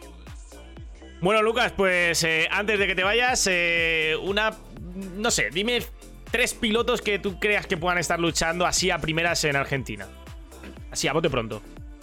Mira, yo creo que Bastianini puede volver ahí con la Ducati 2021 a dar un poquito la sorpresa. Es una moto que está funcionando, es un circuito que eh, con esta recta la Ducati debería funcionar. La Ducati esa funcionaba bien en todo donde la pusieras. Y yo creo que puede ser uno de los circuitos donde Bastianini esté arriba. Y yo le voy a dar un voto de confianza a Bañaya y a Martín, que han empezado muy flojos, muy desdibujados, y yo creo que necesitan los dos con urgencia recuperar sensaciones y dar un poco el puñetazo en la mesa y, decir que son firmes candidatos. Quizá Martín al título no, a mí se me sigue pareciendo quizá un pelín pronto este año marcarlo como contendiente al título, pero Bañaya sí, yo creo que esos tres de Ducati, ahora me he dado cuenta de que los tres son de Ducati, pero bueno, que le vamos a hacer? Son los tres que pueden estar bastante arriba, aparte de- del ya mencionado Márquez. Eh, voy a utilizar una expresión muy común de, la ruleta, ¿no? Pero todo al rojo, has echado. Sí, todo el rojo, aunque la de Bastianini este año sea más gris que otra cosa, sí, sí, el rojo Ducati al final han demostrado que están un paso por delante de los demás en cuanto a innovaciones tecnológicas, en cuanto a eh, el uso de la aerodinámica y por supuesto el motor. La, la 2022 está, ha, nacido un pelín peor, más torcida que la, que la 2021, pero yo creo que al igual que lo que vais a hablar luego me imagino en la sección de Fórmula 1, yo creo que tienen los recursos y desde luego la gente para darle la vuelta a la situación, igual que Mercedes, por ejemplo. Bueno, Lucas, pues eh, muchísimas gracias por haberte pasado un día más para hablar de, MotoGP, con muchas ganas de que llegue ese 3 de abril y esa carrera de, Argentina, a ver qué, qué nos depara, eh, en una temporada que no sé qué te parece a ti, pero de momento está siendo ilusionante. Está siendo bonita, sí, ilusionante. Gracias, eh, Javi, por seguir dándole cabida a las motos. Por supuesto, aquí estaremos y gracias a ti por pasarte, Lucas. Nos vemos. Hasta luego, un saludo. Las palabras de Lucas Navarrete, que ha estado por aquí con nosotros, como siempre, hablando eh, de, de MotoGP. Y yo lo agradezco un montón a, Lucas que se pase por aquí eh, con nosotros y, bueno, eh, le dedico un- unos minutos ¿no? a hablar de, Moto 3, Moto 2, MotoGP. Como digo, yo, yo soy un gran fan de, de MotoGP y todo lo que tenga que ver con las motos, pero al final no soy tan, tan experto como sí que puede serlo Lucas, ¿no? que, ha seguido las motos de, siempre y que, él lo dijo, ¿no? que, que es su gran pasión por encima incluso de, los coches, ¿no? que al final le da el simulador de los coches porque no hay simulador de motos, como nos dijo, que, es algo muy, muy curioso. Eh, bueno, en fin, MotoGP, yo creo que estamos teniendo una gran temporada, habrá que ver qué, nos depara de aquí en adelante. Y quiero leer unos mensajes que habéis dejado por el chat, lo que pasa que, que no podía leerlos porque justo estábamos hablando Lucas y yo, porque Lucas ha hablado de una caída que le dejó eh, molido, ¿no? Eh, durante mucho tiempo y que, incluso tenía que utilizar la mano izquierda porque la derecha tal. Eh, y Ángel estaba comentando que él eh, tiene una operación, que tiene el hombro roto y que está esperando operación de una caída en moto. O sea que me parece increíble. Y, Carleto le, le dice que por eso no estás corriendo en el Civi. Y Ángel responde: Llevo con el hombro roto desde julio. Me duele cuando son carreras largas, pero bueno, es lo que hay. Como siempre, estos mensajes que me gusta leerlos para interactuar con vosotros y sobre todo para la gente que nos está siguiendo a través de Spotify y que lo escuchará luego más tarde para que también pueda, pueda leer todas estas cosas eh, interesantes que, que nos decís por el chat, como Dosan que nos ha dicho que se aplazó una hora y cuarto la carrera eh, de MotoGP. Bueno, hemos hablado de MotoGP, ha estado por aquí con nosotros eh, Lucas Navarrete y sobre las 8 y 10 más o menos vamos a arrancar con Fórmula 1, 8 y 5 más o menos. Vamos a dedicarle ahora unos minutos eh, a la IndyCar, porque sí, ha habido carrera de la IndyCar este, este fin de semana. Teníamos la segunda carrera de la temporada en el circuito de. En el circuito, no, en el óvalo, vamos a decir, de, Texas. Debo decir, que no sé si está Ángel por ahí por el chat todavía, pero debo decir que yo había invitado a Ángel hoy aquí a que estuviese conmigo, pero no se ha atrevido, no ha querido venir. Yo, la invitación estaba ahí sobre la mesa y Ángel es el que al final no ha querido estar conmigo, pero sí que también debo decir, y le agradezco un montón que me ha pasado un chuletario eh, con un poco las, eh, los tips ¿no? de la carrera y las cosas que, que vimos eh, que vieron en, la carrera. Yo la carrera no la pude ver completa, sí que vi las primeras, pues creo que fueron 245 vueltas o 235, yo vi hasta las 150 así, me perdí las, el final de la carrera prácticamente, pero sí que hemos podido ver los highlights, que de hecho los vamos a ver aquí en, pantalla, como ya hicimos la, la última carrera, que la puse aquí en esto. Yo no sé si esto se podrá hacer, pero la otra vez no nos dijeron nada, nadie eh, me dijo nada, así que bueno, vamos a ver la carrera porque tiene cosas interesantes, ¿vale? Eh, importante, ¿vale? Evidentemente, la indicar. Eh, últimamente estoy haciendo la cena que luego tengo carrera. Eh, bueno, Ángel, pues dale ahí caña. Y ahora atento porque así me puedes dar eh, tips y cositas que a mí se me escapen de la indie, ¿vale? Carrera en Texas, segunda carrera de la temporada. Salía en eh, Rosenquist, si no me equivoco. y McLaughlin salía segundo. McLaughlin que, que ganó en la primera carrera y que además ha hecho un gran papel en esta segunda carrera. Ahora comentaremos cómo quedó, pero bueno, básicamente quedó segundo. Eh, Alex quedó séptimo, salía muy atrás, creo que salía décimo. Tenemos. eh, y Navarrete también, es verdad, que, ahora tenéis carrera de, de OVR, ¿no? Que además han, han anunciado los chicos de VR campeonato y el Next, Gen, creo que se llama, Next Gen Cup o algo así. Y ahí estaré yo también comentándolo. Así que os veré por pista seguro. Eh, seguimos con la Indy. Eh, aquí en la salida vais a ver ¿no? que, que Alex estaba muy, muy atrás. Hubo cosas muy curiosas durante, durante la carrera, como una muy buena carrera de un rookie eh, que iba con el número 14. No me acuerdo el nombre, pero hizo muy buena carrera al inicio. Luego se, se chocó, eh, perdió la parte de atrás de- del coche y se chocó. Eh, pero bueno, hubo cosas interesantes. También hubo. aquí vemos el adelantamiento de McLaughlin a Rosenquist para ponerse en, esa primera posición. Rosenquist, Rosenquist, eh, en fin, diría el nombre eh, fatal 20 veces. Kirkwood, eso es, eh, lo está diciendo Ángel por el chat. Kirkwood, ahí le tenemos que está noveno y que hizo una gran carrera. Y de hecho, aquí, fijaros el exterior que es Kirkwood, este piloto que lo está haciendo por fuera, creo que es, que adelanta a, a Grosjean. No, es BK, perdón. Es, es BK, el que adelanta aquí a Grosjean y a Palou por fuera. Un exterior descomunal, un doble exterior de locos de, de BK que hizo eh, gran, una gran carrera. Y aquí tenemos un toque que tuvieron entre, entre el dorsal 29, que ahora mismo no recuerdo quién fue, y, Takuma Sato, que fijaros Takuma Sato que llega a tocar el muro. No sé si luego pudo seguir Takuma o no, pero aquí vemos cómo, toca el muro. Y el, outside, sí, como dice Dosan por el chat, el outside fue bestial. Aquí tenemos uno de los de, de las noticias, ¿no? Eh, Pato Ward, que sabéis que fue uno de los pilotos que el año pasado estuvo disputando el título con, con Alex Palou. Eh, Iba muy bien en carrera, estuvo siempre entre, el top eh, 10. Eh, de Francesco, ayer tenía la, guadaña en la mano. Eh, como digo, eh, Pato Ward aquí es una de las noticias, ¿no? Porque falló en la parada. Fijaros qué parada más mala, qué horrible, que se lleva un mecánico por delante. Y esto fue lo que hizo que eh, O'Ward quedase muy atrás. Lo mismo para Rosenbix, ¿no? Que, en la parada también se pasa un poquito. Aquí no se llevó a un mecánico. Lo de Pato Ward sí que, que cuidado, porque el mecánico al que se llevó por delante le podía haber hecho mucho daño. Se levantó sin problema aparente. Y aquí vemos el accidente de, eh, de Kirkwood, ¿no? Que, pierde la trasera totalmente en la curva número 4. Ahí lo vamos a ver. Vuelta 115, aquí lo vemos como... Yo creo que pone la rueda un poco en, en- en la zona sucia. La parte trasera y ahí lo pierde Kirkwood. Que estaba haciendo una gran carrera el, el- el rookie. Y se fue ahí al, al muro. Aquí tenemos el, el toque de... Aquí hubo un triple accidente. No recuerdo muy bien quiénes estaban. Creo que Castroneves era uno de ellos, de Francesco, si no me equivoco, era el otro. Y ahora no recuerdo eh, quiénes. ah, eran tres pilotos los que se vieron involucrados en este accidente.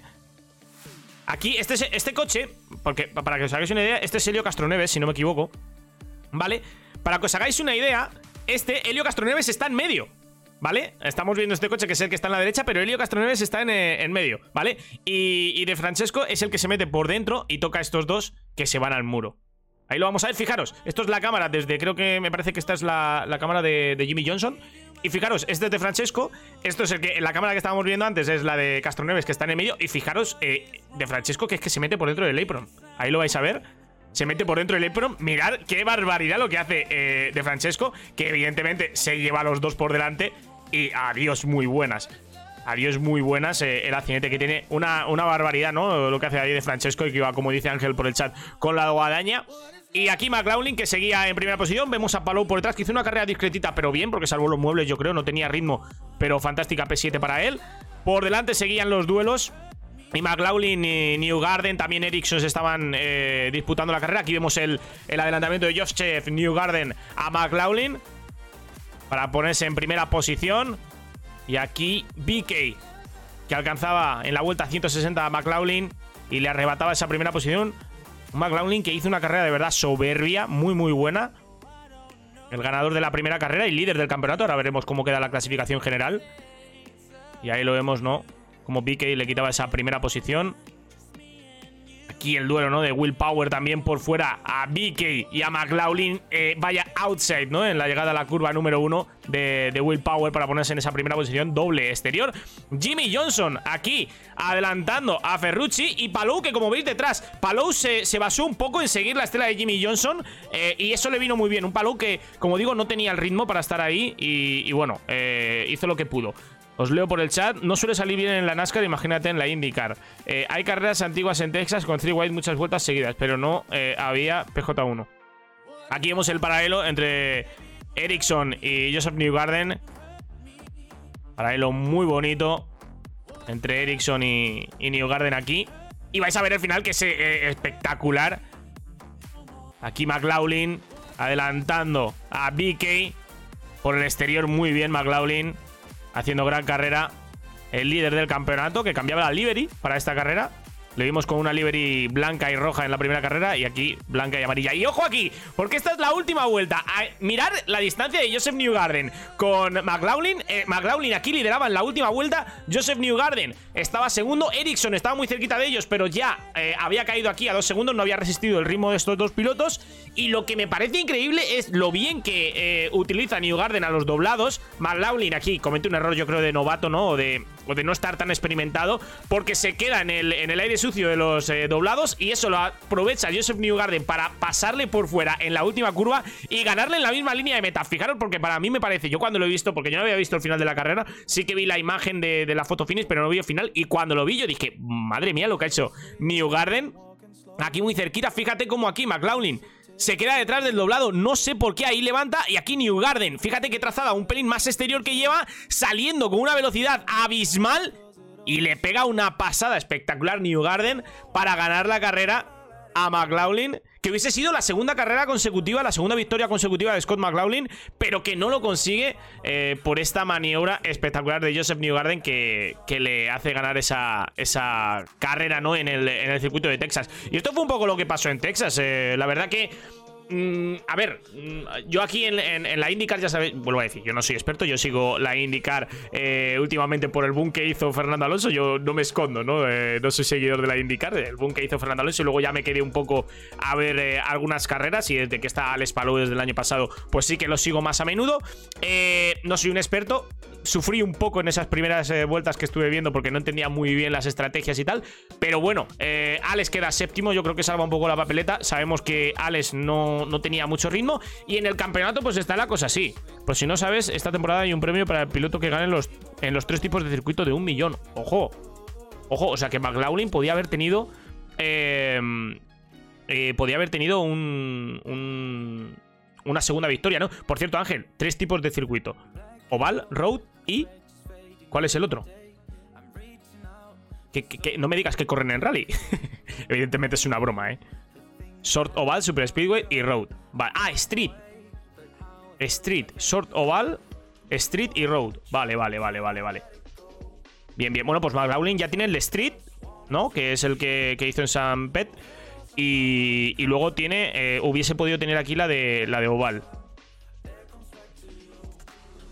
Bueno, están hablando ahí dos Sani y Ángel por el chat. Y nosotros mientras vemos la clasificación general que queda de esta manera, ¿no? Scott McLaughlin con 97 puntos, evidentemente ganó la primera carrera y queda segundo en la, en la segunda, pues 97 puntos, se queda primera posición. Will Power segundo y aquí Alex Palou Tercero, bien Alex, porque quedó segundo en San Pete. Aquí eh, ha, digamos, minimizado daños ¿no? en esta carrera. Así que de lujo con 67 puntos, bien. Y luego, pues los de siempre, ¿no? Joseph Newgarden, Marcus Ericsson, Scott Dixon, que están ahí. Y que bueno, que al final Rinus VK, eh, que me gustó mucho VK la carrera que hizo. eh, pese a que luego no estuvo ahí en la pelea, me gustó un montón y, creo que hizo un carrerón y, y estuvo de, de 10.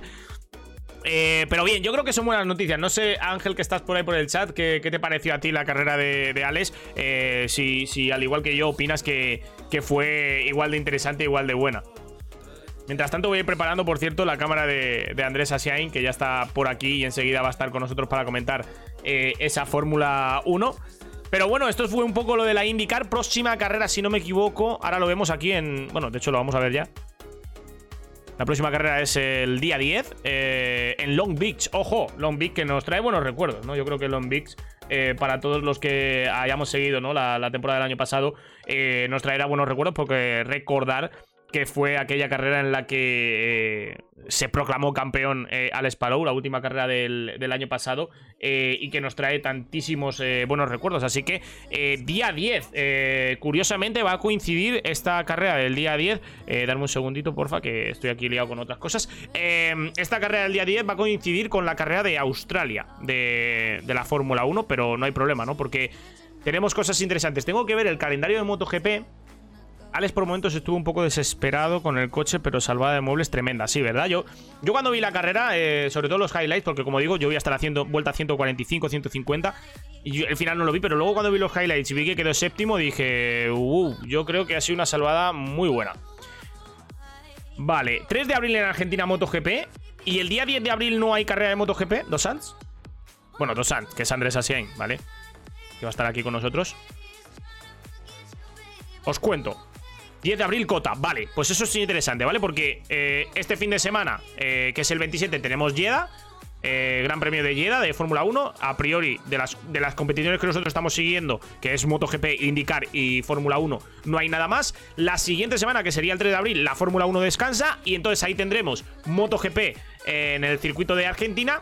Y ya la siguiente, Fórmula 1 eh, vuelve con el Gran Premio de Australia, volverá MotoGP con el Gran Premio de Austin, bueno, volverá una semana más y volverá la IndyCar con eh, esta carrera eh, en, el, circuito de Long Beach el 10 de abril, que habrá que ver a qué hora son las carreras de MotoGP. La de la Fórmula 1 será de madrugada porque es en Australia. La de la Indy es a las 9, si no me equivoco, en horario eh, europeo. Y habrá que ver MotoGP a qué hora es en Cota, porque corren en Argentina. O sea, en Argentina corren en Austin, así que horario americano puede ser muy parecido a la carrera de Long Beach. Esperemos que no se nos junte porque así podemos ver, ver todo. Coincide Australia, Fórmula 1, MotoGP, Cota. Y, y, evidentemente indicar en Long Beach. Habrá que ver el horario de MotoGP, ¿eh? Tengo ahí curiosidad. Porque la carrera de Austin eh, puede coincidir con, con Long Beach. MotoGP creo que es a las 9. Ah, si es a las 8, perfecto. Porque termina a las 9 y podemos ver la Indy sin problema en Long Beach. Así que perfecto, perfecto. Perfecto. Vale, habrá que ver luego, como digo, lo acabo de, comentar ahora, pero lo vuelvo a decir, eh, la idea principal. Ojo al cambio de hora de este fin. A ver un momento, porque Ángel acaba de pasar 6.45 pm. A, a las 7 es la carrera de Long Beach, pero yo vi a las 9. ¿Dónde vi yo que la carrera de, de Long Beach era a las 9 en el horario europeo? ¿Dónde he visto yo? ¿En dónde narices he visto yo entonces que era a las 9, Ángel? Me acabo de tirar un triple de locos, ¿no? Perdona, pero es que Ángel me está pasando un horario que es 6.45, 7 menos cuarto del domingo. Y esto debe ser una fumada que me he pegado yo en algún sitio que he visto. Ojo al cambio de hora de este fin de. Ah, claro, sí. eh, Eso es importante. Este fin de semana, recordad que hay cambio de eh, horario. Eh, a las 2 serán las 3. Pablo que nos saluda. Hola Javi. Muy buenas, Pablo. Yo saqué los horarios del cédula del GP. Yo no sé dónde lo vi, Ángel, pero. ¿Dónde lo vi? Que ponía que era a las. a las 9. No sé, a lo mejor ha sido una fumada esto mío, ¿eh? Pero bueno, que siempre y cuando no nos, eh, no nos pisen los horarios eh, MotoGP e Indy, que como digo, van a ser en América las dos, ¿no? En Estados Unidos, una en Long Beach y la otra en Austin. Mientras no nos pisen los horarios, bien, porque así podemos ver todas las carreras. Si no, pues nos tocará hacer multi-stream de alguna manera. A ver, multi-stream, entenderme. Tener eh, la aplicación de la zona abierta con MotoGP y por otro lado Movistar Deportes viendo eh, la IndyCar. Pues bueno, Vamos a prepararnos para recibir a Andrés Asiain, que ya está por aquí con nosotros preparado para, para entrar a charlar. Eh, de hecho, ya le tenemos por aquí. Muy buenas, Andrés, ¿qué tal?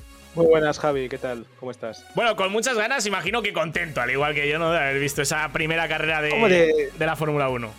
Estuvo bien. Yo no me esperaba, uno, las tres paradas. No, nadie.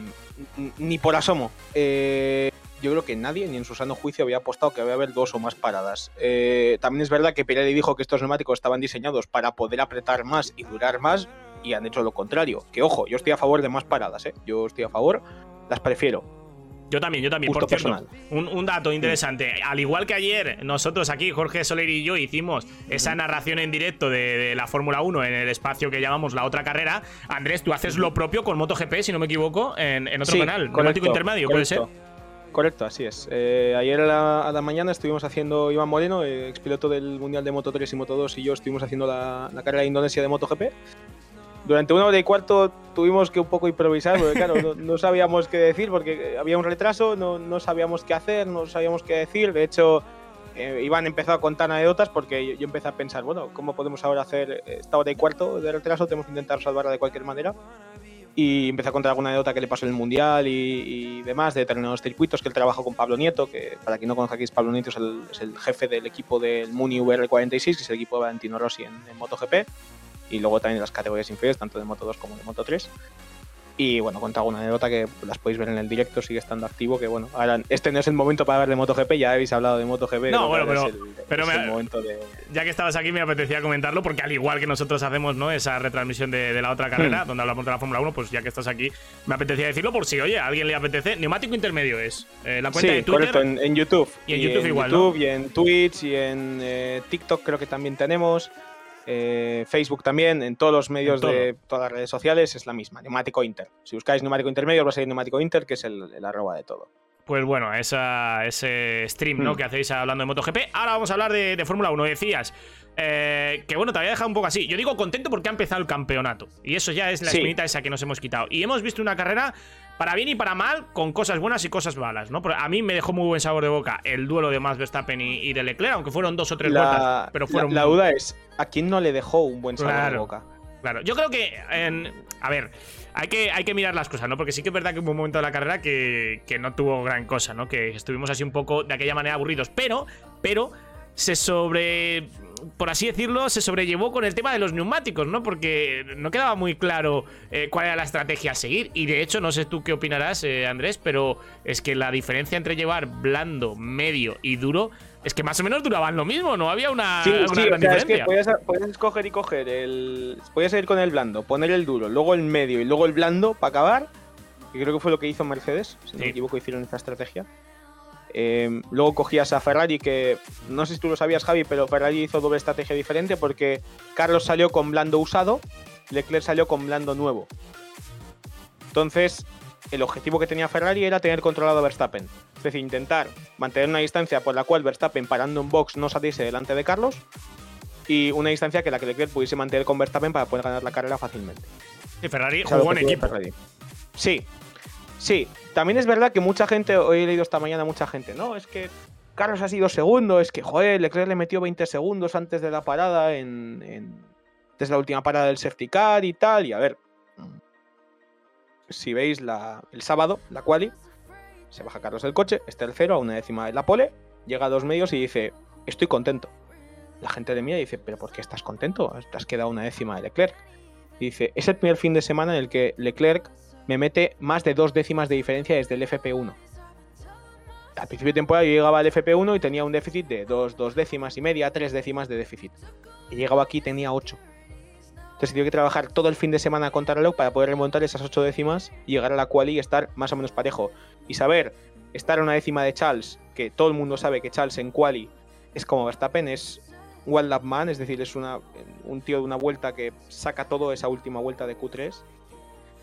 El quedarte a una décima, pues te quedas bien, ¿no? Te quedas contento. Sí que es verdad que, claro, como Carlos no llevó ese neumático nuevo y sabiendo la degradación que había, ¿qué hubiese hecho Carlos las primeras vueltas? No lo sabremos nunca.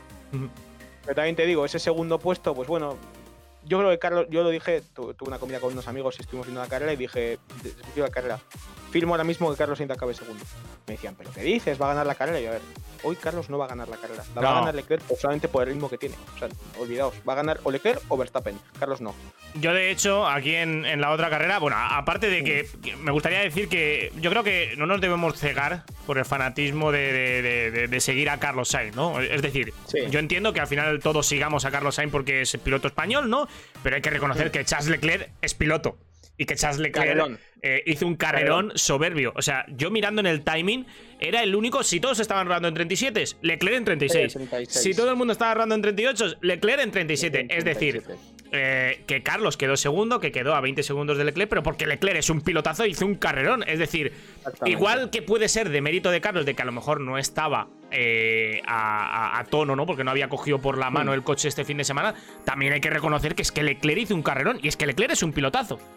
Sí, Charles es un pilotazo y hizo un fin de semana de 10. Eh, Claro. Fue primero en el FP1, fue segundo en el FP2. El FP3 sí que es verdad que lo coges con pinzas porque no estuvieron poniendo ese modo de clasificación potentísimo. Llegó a la Q1, placa, primero. Llegó a la Q2, placa, segundo. Llegó a la Q3, placa, primero. Dices, ostras, tiene ritmo. Este, fin de semana Charles es, es más rápido y lo dijo el propio Carlos. Eh, Carlos llegó, como te comentaba antes, llegó al final de Q3 y dijo, no, no. No, no se sentía bien. Este fin de semana y va más rápido que yo. O sea, y fue sincero. Y que nadie se olvide que el año pasado empezó igual. Es decir, Charles era más rápido que Carlos. También es verdad que Charles estaba mucho más adaptado al coche de lo que estaba Carlos. Pero quizás Carlos necesita esas dos, tres carreras para poder adaptarse al coche y encontrar ese ritmo, ¿no? Ese ritmo que no tenía, que tenía desde el principio, pues Carlos le va a costar un poco más. Pero que nadie se olvide que Carlos es señor regularidad. Es decir, Charles ha tenido carreras el año pasado de salir cuarto y acabar un décimo. Que no se nos olvide. También es verdad que No, el pero- Ferrari degradaba mucho más los neumáticos. Pero que Pero- no se nos olvide que el mundial son 22 carreras. Pero siendo No. sinceros, Andrés, y hablando con total sinceridad, Carlos es un buen piloto, pero lo tiene muy Sí. crudo con Leclerc. Lo tiene Sí. muy crudo. O sea, a ver, que el año pasado lo superó, que sí. Pero que la realidad, para mí. bajo unas circunstancias. Claro, yo creo que Leclerc- ahora Unas circunstancias muy concretas. Pero yo creo que Leclerc, eh, en cuanto a piloto puro, creo que está un pasito por delante de Carlos. Sí, yo no lo niego. O sea, yo de hecho estoy de acuerdo de que Charles está por delante de Carlos en el Claro. nivel de talento. Y a la par- para mí a la par de Verstappen. Que no quiere decir mí- que Carlos. más talento. Y, y ojo, que decir esto no quiere decir que Carlos no pueda ganar a Charles. Claro que puede hacerlo. Pero. ya le ha ganado, de. Claro, por eso. que- pero que no hay ningún problema en reconocer que realmente Leclerc no, no, es un poquito mejor que Carlos Sainz, un poquito o, tanto como tú yo no quieras. tengo- yo no tengo ningún problema admitirlo y lo sabes. Sí, no, no, pero, pero yo creo, yo hablo en general, ¿no? Porque yo creo que Andrés sí, Sí, que lo estamos sí, viendo sí, en las redes, esa tendencia, ¿no? Que al final yo lo entiendo, ¿no? Que todos tenemos por nuestros pilotos, por los pilotos españoles, pero que hay que reconocer que Charles Leclerc hizo un carrerón, ¿no? Forofismo, mí- forofismo, que lo dice Carleto y, a, por el y a chat. mí, y a mí, ojo, me daría mucha pena que la gente empezase a tirar mierda a Leclerc. Pero es que De manera sencilla. es que Espero esto no, eh, puede porque yo pasar- creo que, que no eh, pase. Esto puede pasar con Verstappen. Y lo hablamos la semana pasada, ¿no? Este año, Verstappen, a priori, mm, hemos visto una gran carrera de él, pese a lo que pasó, que ahora lo comentaremos. Pero Sí. hemos visto una gran carrera de él. Verstappen va a estar ahí. Y, y puede ocurrir que si Verstappen entra en luchas con Carlos Sainz o con, o con nuestros pilotos, con Fernando Alonso, va a haber mucha gente que el año pasado estaba en el barco de Verstappen que se baje del barco. y este Y es- año va a estar en contra. Claro, Sí, sí, sí. claro. Y esto es lo que yo lo que es lo que personalmente yo siempre intento que la gente se pare. Tú puedes tener eh, un gran fanatismo por, por un piloto, pero yo, por ejemplo, me gusta mucho Carlos Sainz, quiero que, que gane Carlos Sainz, pero por otro lado tengo que reconocer que mis pilotos favoritos en la Fórmula 1 a día de hoy, actualmente, son Charles Leclerc y Max Verstappen. Sí, yo estoy de acuerdo. Eh, también es verdad que Charles y, y Max, no sé si tú te diste cuenta, Javi, de esas tres vueltas que tuvieron de pelea, en, en los datos que seguía la FOM, se veía que Charles Leclerc no pasaba en velocidad punta de recta No. de 2.90 a 2.95. O sea, corría muy poquito en recta. Y el Red Bull Entonces, volaba. él luego se bajó del coche y explicó. Esto lo tenía todo medido. Es decir, yo quería que Verstappen me pasara en la 1 antes de llegar a la zona de detección para cuando a ese- a la zona de detección de la 4 yo tuviese el DRS y me guardo toda la batería. Entonces, en esa recta saco toda la batería del motor y vuelvo a pasar a Verstappen. Sí. Eh, Y eh, Verstappen la primera vez debería haberse dado cuenta de que estaba haciendo eso, porque la segunda vuelta hizo lo mismo y la tercera vuelta hizo lo mismo. fueron dos duelos, dos duelos calcados. Bueno, fueron tres duelos calcados, lo que pasa es que la tercera ya iba muy pasado Verstappen y le adelantó antes. Verstappen se pasó 50 metros de frenada y bloqueó Sí, el neumático sí. y lo dejó bien bonito eh, esa, esa goma. Vamos a, ya que estamos hablando de Verstappen, vamos a hablar de Red Bull, ¿no? Porque yo creo que es la gran decepción de- de- del fin de semana. El equipo que a priori podía luchar con Ferrari, son los dos equipos mm, en mejor forma en este comienzo de temporada, tanto Ferrari cero. como Verstappen, o sea, como Red Bull, perdón. Eh, y doble cero. Eh, yo creo que sorprendió.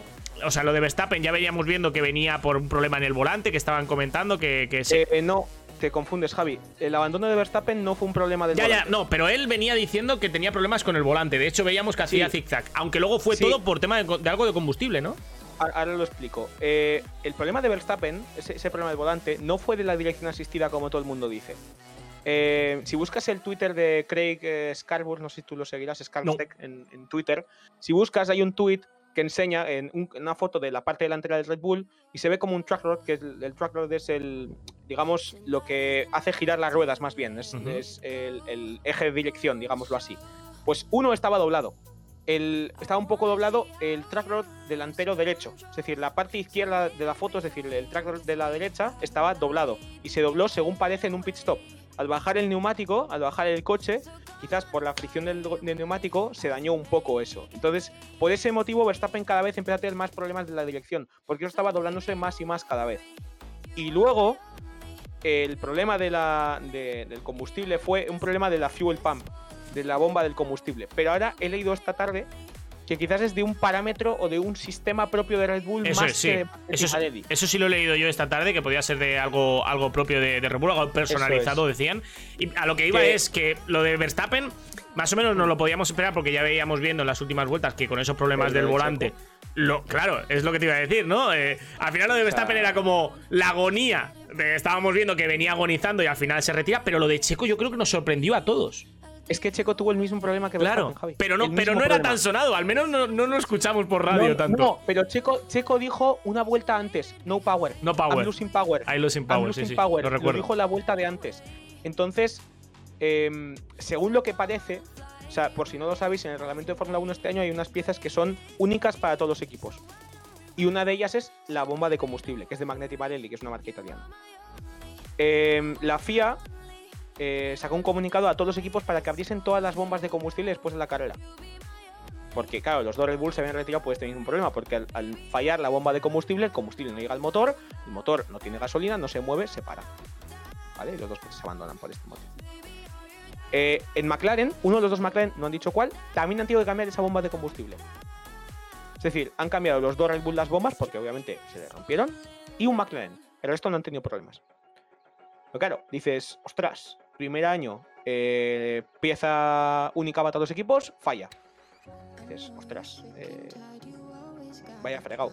Sí, sí. empezar la temporada. Eh, Dato interesante, dato interesante, ahora que estás hablando un poco de fiabilidad, eh, curiosamente los tres únicos, ah, una, otro dato también importante, yo creo que se esperaban más, Motores Honda. exactamente, los tres motores Hondas, los tres coches que se han retirado, pero ojo, ¿te parecen pocos, pocas retiradas para lo que se esperaba? Sí, Sí, ¿verdad? Sí, sinceramente sí, sinceramente sí. Eh, también es verdad, Javi, que el fallo de Gasly no fue ni de fu- fuel pump de nada, fue una se rompió el EGOK, se rompió la batería y por eso el coche se incendió. Eh, o sea, no, no tiene más historias. De hecho, si te fijas en Lamboar, sale Gasly, mete cuarta y de repente el coche hace Pum, se apaga. y se apaga Entonces, totalmente. eh, se apaga totalmente. Es, eh, es el cojo el quote que hizo hace años Martin Brandel de parece que ha tirado del master switch y ha apagado todo el coche, ¿no? Vamos a hablar de, de más cositas, Andrés, eh, para ir hablando un poco de todo. Eh, de, de las grandes noticias para mí de este fin de semana, al margen de la gente que quedó delante, como es Ferrari, ¿no? Eh, Mercedes que salvó un poco la papeleta, pese a que el coche no está bien, el equipo no está bien, tienen que eh, trabajar, pero yo creo que muy bien ese tercer y cuarto eh, puesto que no se esperaban. Sí, Eh, pero, yo a Russell lo vi, lo vi muy atrás. Le faltó. tiene- Es como a Carlos, le faltó. Pero yo creo que Russell tiene que adaptarse. O sea, es un equipo Sí, nuevo, sí, sí, coche nuevo. Tiene que adaptarse, ¿no? Yo- y, y estamos hablando de. Otra cosa. Que estamos hablando de Lewis Hamilton, ¿vale? Que hay gente que no, se, no se acuerda de que Lewis Hamilton es. eh, siete veces campeón del mundo y que es un pilotazo. Que ha ganado los títulos con un coche que estaba por encima del resto. Me parece muy bien. También. Pero es innegable que es un gran piloto. No, es decir, no, no puedes negar una obviedad. Claro, claro. o sea, no puedes negar una, es, una es- un grandísimo piloto, los haya donde los haya, que luego puedes compararlo con quien quieras, pero es un grandísimo piloto. Y George Russell están compitiendo contra su compañero equipo, que es un siete veces campeón del mundo. Entonces, quien pensase Sí, sí, sí. que Russell iba a llegar y le iba a pasar por encima, pues yo creo que se equivocaba. No, no, no, no, de primeras no. De hecho, ahora, Javi, me acaban de pasar una noticia, la leo así rápido. Eh, peligra el Gran Premio de Arabia Saudí eh, porque se han interceptado unos misiles en Jeddah. Sí, cierto, cierto. Lo, lo he leído esta mañana. Cuidado, porque peligra el, el Gran Premio. No sé si. No han dicho nada, cierto es. Sí que es cierto que la Fórmula 1 está pendiente porque ha habido ahí. eh, cuidado con los misiles, porque, claro, eh, tú imagínate ir a- a- allí al circuito y que está Bueno, ahí- ya, ya pasó en el EPRIX de, de Jeddah, Eso en es. E, que estaban corriendo y de repente, ¡pum!, explotaron dos misiles en la ciudad. eh, bueno, Claro, claro. Entonces, cuidado. Hay que. cosa- Hay que revisar eso. Yo lo que. La noticia que he escuchado yo era que la Fórmula 1 lo estaba siguiendo de cerca para ver qué, qué podían hacer. Y ojo, no se cancele el Gran Premio. Esperemos que no, porque yo quiero ver eh, carreras. Y, y disfrutar. Y hablando de disfrutar, yo disfruté mucho con el quinto puesto de Kevin Magnussen y también con la clara mejoría de Alfa Romeo, tanto con Valtteri Bottas que hizo un carrerón, aunque al principio se diluyó, no, no sé muy bien qué le pasó en la salida, tendremos Eh, que tendría revisarlo. que ver la onboard porque yo tampoco Claro. sé qué, qué le pasó en la salida, quizás tuvo algún tipo de problema o lo que sea. O quizás salió mal. que Sí, puede ser que al tener este nuevo volante, este nuevo sistema de arrancado, quizás es diferente al de Mercedes, no estaba acostumbrado, eh, pero se me hace raro porque he hecho muchas prácticas de salida, no le había visto mucho problema. Pero bueno, y algo le pasaría a Valtteri Bottas. Y lo que comentabas de Kevin Magnussen, eh, quinto puesto, que ojo, que ya eh, dos equipos ya han asomado la patita y han dicho, oye, eh, Fía, esto de pasarse piezas entre los equipos, ¿desde cuándo se puede?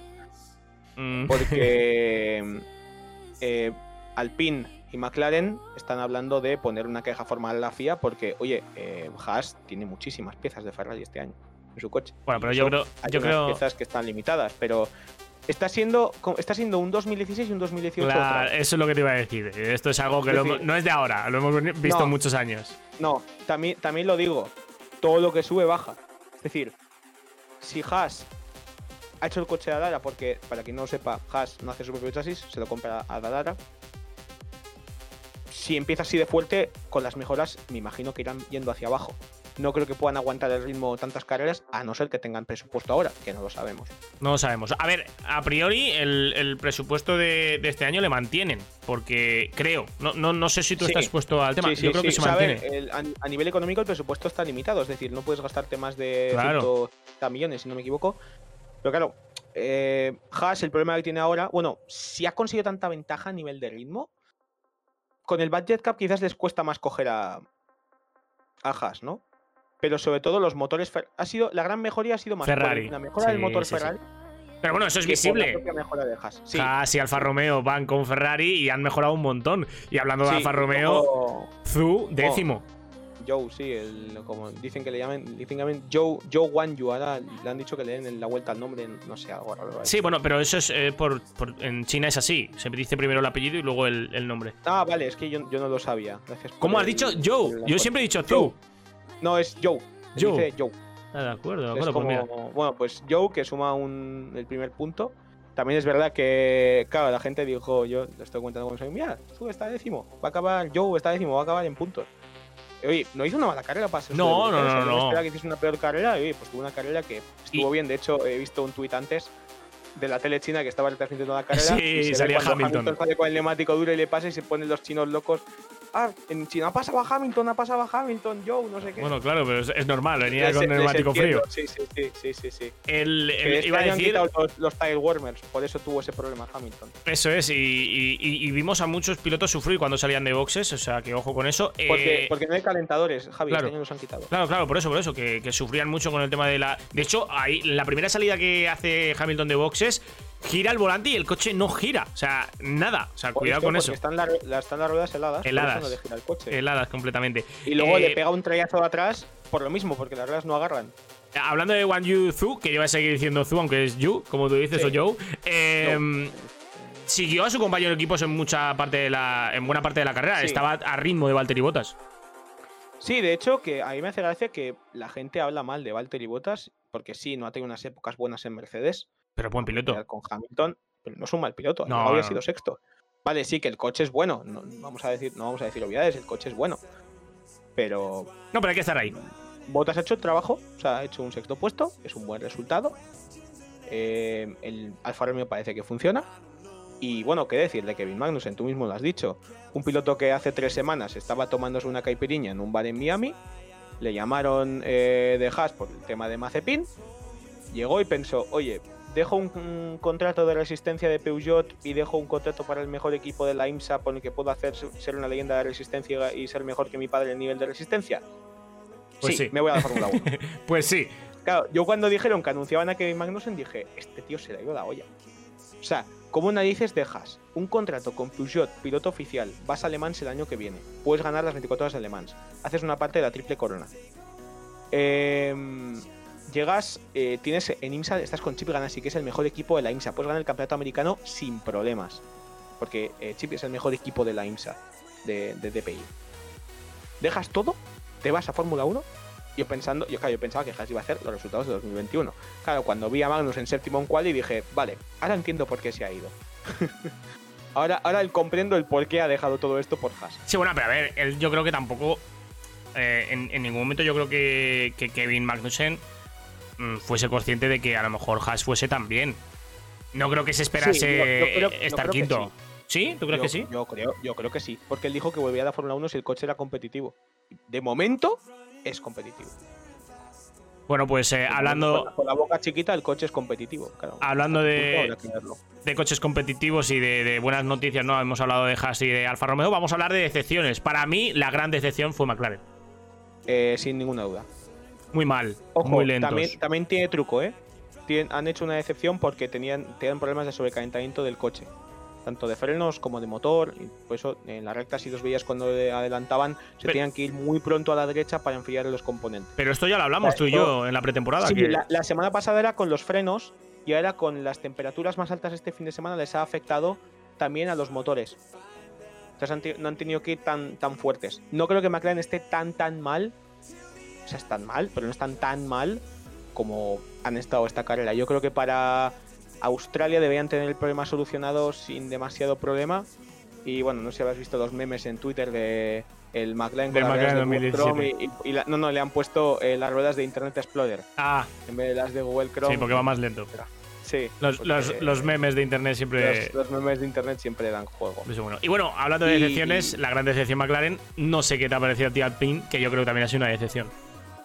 A ver, eh, viendo el ritmo de Quali, tampoco te esperabas mucho más. No, pero, decir, pero a ver, viendo el ritmo de Quali y viendo que la vuelta de Q2 de Fernando era bastante mejor que la de Q3, sí, podías esperar algo más. hombre, yo esperaba que al menos mm, estuviesen delante de, de Alfa Romeo. Y no estuvieron Sí, delante de Alfa Romeo. Tam- también es verdad que yo he visto un Boas Alonso en la carrera que no ponía la octava marcha en recta. Entonces se me hacía raro porque yo decía, ¿no, no pone la octava en la recta? Qué, qué raro se me hace.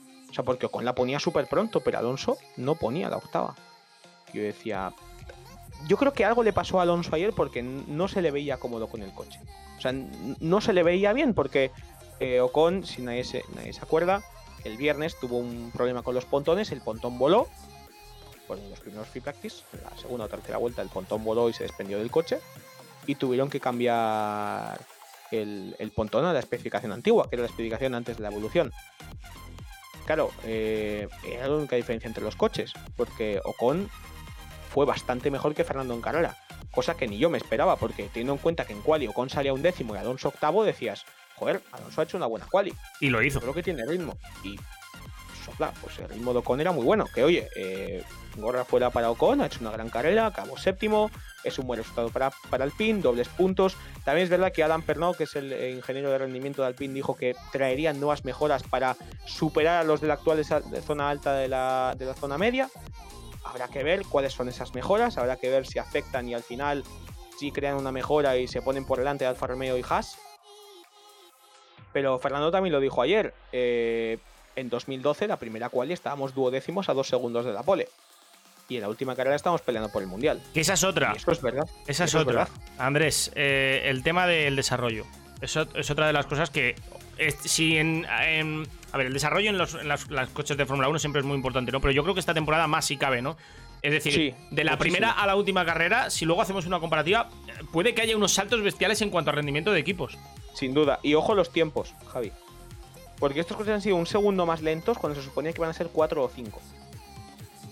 Ojo al dato con esto. Que no te sorprenda que el año que viene se batan todos los récords de pista con estos coches. Es que. No sé.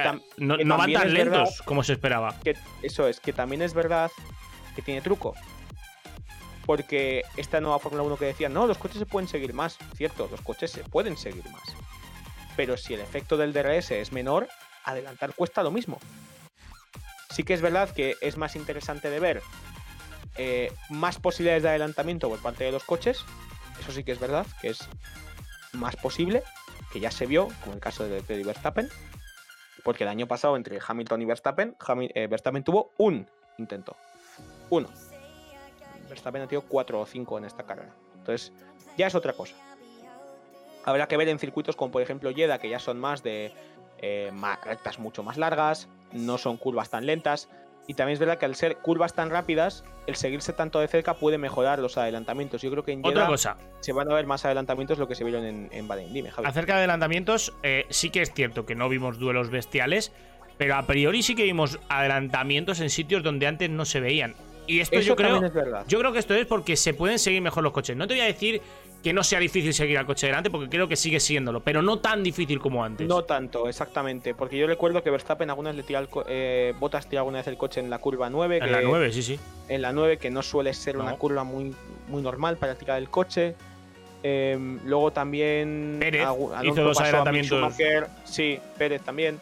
Mick Schumacher, eh, Alonso lo adelantó en la 11. Eso es. por fuera, por dentro, no suele ser lo general, no suele ser lo más típico, que por cierto, hablando de Mick Schumacher además, Mick Schumacher un décimo, Kevin Magnussen quinto. Eh, para aquel que pensaba que Carlos Sainz iba a ser sustituido por Mick Schumacher, mm, de momento no. Eh, De hecho, ahora que dices esto, eh, ha saltado la noticia hoy. Bueno, ya se venía rumoreando, ¿no? Que Carlos y Ferrari estaban ahí acercando, eh, pues bueno, mm, conversaciones, ¿no? Para, para el tema de la renovación. Y parece que es inminente de que ya hay un contrato encima de la mesa y que solo falta la firma de una renovación por un año más, más con posibilidad de uno extra. Eso es, es un, es un 1 más 1, es como hace las renovaciones Hamilton. Yo pensaría o preferiría que fuera un 2 más 1, pero bueno, si Ferrari lo quiere así, ¿Y uno más uno a qué se refiere? O sea, eh, ¿qué quiere decir exactamente El, un uno más uno? el 1 más 1 se entiende como tienes un año de contrato y luego un segundo año opcional que la escudería lo activa si ella quiere. Entiendo. A O ver, sea, es. eh, a priori. Viendo el nivel de Carlos o el rendimiento de Carlos, mm, yo creo que nada hace pensar que Ferrari piense cambiar a, a Carlos o, o- o la dupla que tiene con Charles Leclerc y Carlos por nadie. O sea, a, día de hoy yo no veo a Mick Schumacher con el nivel que tiene Carlos. Que No. puede llegar a El tenerlo, problema, pero no lo el tiene. problema es que el- a nivel marketing el, el apellido Schumacher vende. Sí, sí, pero estamos hablando de la mejor eh, escudería de todos los tiempos, escudería Ferrari, Sí, sí, sí, que no se vende por nombres. No, no, no, no, eso ya lo sabemos. Pero realmente Ferrari, Javi. Yo creo que al final acabará surgiendo, al final acabará llegando, pero ahora no. Sí, sí, no, no. O sea, a ver, yo creo que es algo inevitable. Eh, si Mick Schumacher, que por cierto, ya que estamos hablando de él, no lo, ha- no lo hizo tan mal en Bahrein, yo creo que vimos un Mick Schumacher muy bien y de hecho con un 360 que se marcó en la primera si- vuelta si bestial. Lo, si lo comparas con Magnussen, que fue quinto, Sí, no hizo una buena carrera. pero tuvo problemas porque en la salida tuvo aquel trompo del 360 que se marcó y demás, pero me refiero que de lo que vimos Kevin Magnussen de la temporada pasada a esta, yo creo que no ha empezado mal. Vamos a ver no, cómo evoluciona. Mal, mal no ha empezado. Y O sea, tener que haya empezado mal. Y tener a Magnussen al lado a lo mejor es bueno para él. Puede comparar telemetrías y puede aprender mucho de Kevin Magnussen. Sí, que también a eso súmale que los eh, comisarios de pista, perdona que cambie de tema No, no, no, rápidamente, mucho más duros. Me ha gustado mucho estos nuevos comisarios de pista, mucho más severos. El toque con, que tuvo con, con, con Mick Schumacher, ese toque no hubiese sido 5 segundos, Hubiese sido lance Eh, de carrera. hubiese sido un lance de carrera. Sí. También es verdad que Ocon ahí se, se pasa. Y luego leí una declaración de Mick Schumacher que dijo que el coche no iba igual desde entonces, pero realmente no le toca una parte del coche, sino que le toca la rueda. Entonces, realmente no sé cuánto le pudo afectar el resto de carrera. Eso pero- solo lo sabe él y el equipo. Sí que, sí que es verdad que, claro, Mick Schumacher no pasó a Q3, Magnussen sí pasó a Q3. No sé, yo creo que eh, para Mick Schumacher no le ha venido bien el cambiar a Mazepin por Magnussen, porque él estaba muy valorado en el equipo. Claro, si Bueno, alguien tiene que ver, Magnussen, pero Andrés- saca un quinto de la primera carrera, Eso según lo veas, evidentemente. claro. Mick claro. Schumacher le pasaba la mano por la cara a Mazepin, eso está claro. Y ahora Mick Schumacher tiene a un tío al lado, Kevin Magnussen, que es un piloto muy experimentado, que es bueno porque Kevin Magnussen es un tío muy bueno, muy rápido, muy rápido. y que le va a pasar la mano por la cara a él, sí, pero ojo, según lo veas, porque ahora Mick Schumacher tiene a alguien de quien aprender, porque yo creo que de Mazepin no iba a aprender mucho. No, ojalá que aprenda y le pueda superar. ¿eh? A mí Eso me es. encantaría ver a Mick Schumacher a un, a un gran nivel. Pero claro, eh, ¿cómo decirlo? Siendo patriota muy entrecomillado, eh, yo prefiero obviamente que Mick Schumacher no le gane a Magnussen porque así Carlos puede mantener el asiento en Ferrari. Pero es que- Porque dudo mucho que Leclerc le fueran a bajar el Ferrari teniendo en cuenta que firmó un contrato de 5 años hace dos. Pero es que yo no veo a, a Mick Schumacher en dos años ni en tres en Ferrari. Yo. Mm, Pues hay mucha gente que sí. Ya, pero bueno, pero eh, hay mucha gente. Al final la Ya, opinión ya, es ya. libre de cada uno, ¿no? Pero Sí, yo, sí, yo sí, sí, realmente creo que no. Eh, no lo veo tan posible, quiero decir. Eh, o sea, yo creo que es inevitable que Mick Schumacher, si tiene un buen rendimiento, acabe en Ferrari. Pero estamos Sí. hablando de que. mm, ¿Dónde está el rendimiento? Porque Charles Leclerc llegó a Ferrari porque demostró con un Alfa Romeo que tenía nivel para estar en Ferrari. Pero Mick Sí, Schumacher ha hecho, demostrado también- que tiene nivel para estar en Ferrari. También coincidió que Kimi Raikkonen ya estaba muy de capa caída, ya estaba mayor y aparte él no quería seguir en Ferrari. Entonces, Claro, pero- Fue un- todo un cúmulo de factores que ayudó a ese fichaje. Claro, pero- Charles lo hizo espectacular aquel 2018, hizo un rendimiento brutal, se clasificó en 5 Claro. 6 Q3 por una de Ericsson. El coche también funcionaba bien, eso no vamos a negarlo.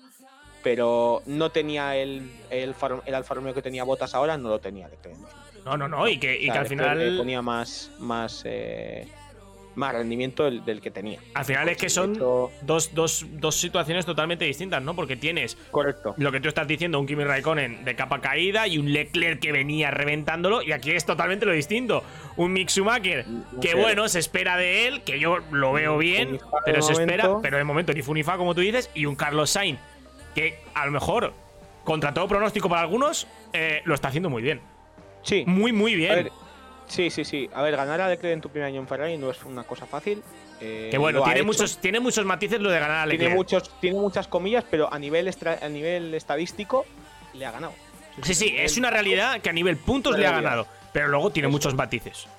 Eso también es verdad, porque también los abandonos de Leclerc coincidió Eso con los es. mejores resultados de Carlos. Que eso es una casualidad. No, no, y que, y que escúchame, y que al final Hmm. es parte del campeonato. Retirarte cuenta como. Pero vamos a ver. Sí, sí, sí, sí. Que hay gente hecho, que Carlos piensa. fue el, el único piloto, Carlos fue el único piloto de toda la parrilla que no se retiró ni una sola vez en 2021. Claro, es Acabó decir, todas las carreras. Por eso digo que tiene muchos matices. Que hay que ver las Sí. cosas como hay que verlas. Que no es que Carlos le metiese 50 puntos a Leclerc. No, no, no, no, no.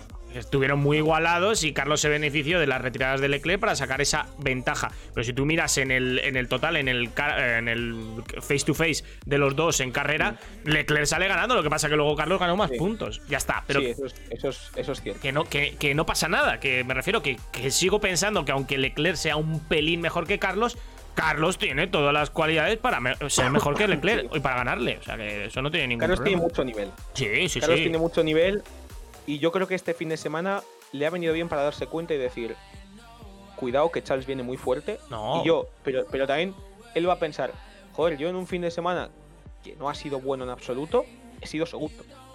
Es decir, he perdido la menor cantidad de puntos posibles. Y sabiendo además que en Jeddah Carlos el año pasado fue bien. Sí, fue muy bien. Ojalá, lo digo con la boca chiquita, ojalá la primera victoria. Pero digámoslo con. Pero no hay que con agobiarse con eso. porque- No, no, no, no, no, no, no. Yo Ya no llegará. busco agobiar. O sea, eso es. Llegará, eso seguro. Ya y llegará. si sigue eh. así el, el tema, que también puede ser ahora, Javi, que lleguemos a Jeddah y Red Bull sea un cohete que no le pare nadie. Sí, puede ser. Eso, también puede ser. O otro quizás equipo. Ferrari va, bien, Ferrari va bien en determinados GPs. Recuerda que en 2019 Ferrari empezó en Bahrein y fue un absoluto avión. Un absoluto avión, imparable. Llegamos a China, vuelve a estar cuarto. Llegamos a Mónaco, se pone eh, primero. Llegábamos a Inglaterra, me. Llegábamos a Spa, supercohete. Llegábamos a Monza, supercohete. Llegábamos a Singapur, supercohete. Quizás en determinados circuitos Ferrari es más rápido que sus rivales. No lo sabes hasta que lleguemos a Jeddah. No, no lo Y sabremos. quizás en, en Jeddah el Alpine va mejor que aquí. Porque ahora al tener más velocidad punta en el motor les beneficia un circuito como Jeddah. Cosa que el año pasado les perjudicaba muchísimo porque al tener una regeneración muy lenta, Jeddah es un circuito que sufrían mucho para hacer un buen ritmo. No, Esto es un ver. poco todo, ¿no? Habrá que ver, habrá Eh, que ver. Eso, habrá que ver. habrá que ver. Eh, yo creo que viene bien esta semana de, de otra vez otra carrera. Yo espero que al final ese gran premio en, en Jeddah se, se haga, porque yo creo que es una cosa que es un gran premio que puede dar mucha emoción y aparte es lo que te comentaba antes, Javi, ¿no? Que Jeddah es un circuito en el cual tienes que puedes seguirte muy de cerca a los coches en un circuito con los muros muy cerca puede dar mucha emoción porque al estar tan pegados muy cerca de los muros los adelantamientos son bastante probables.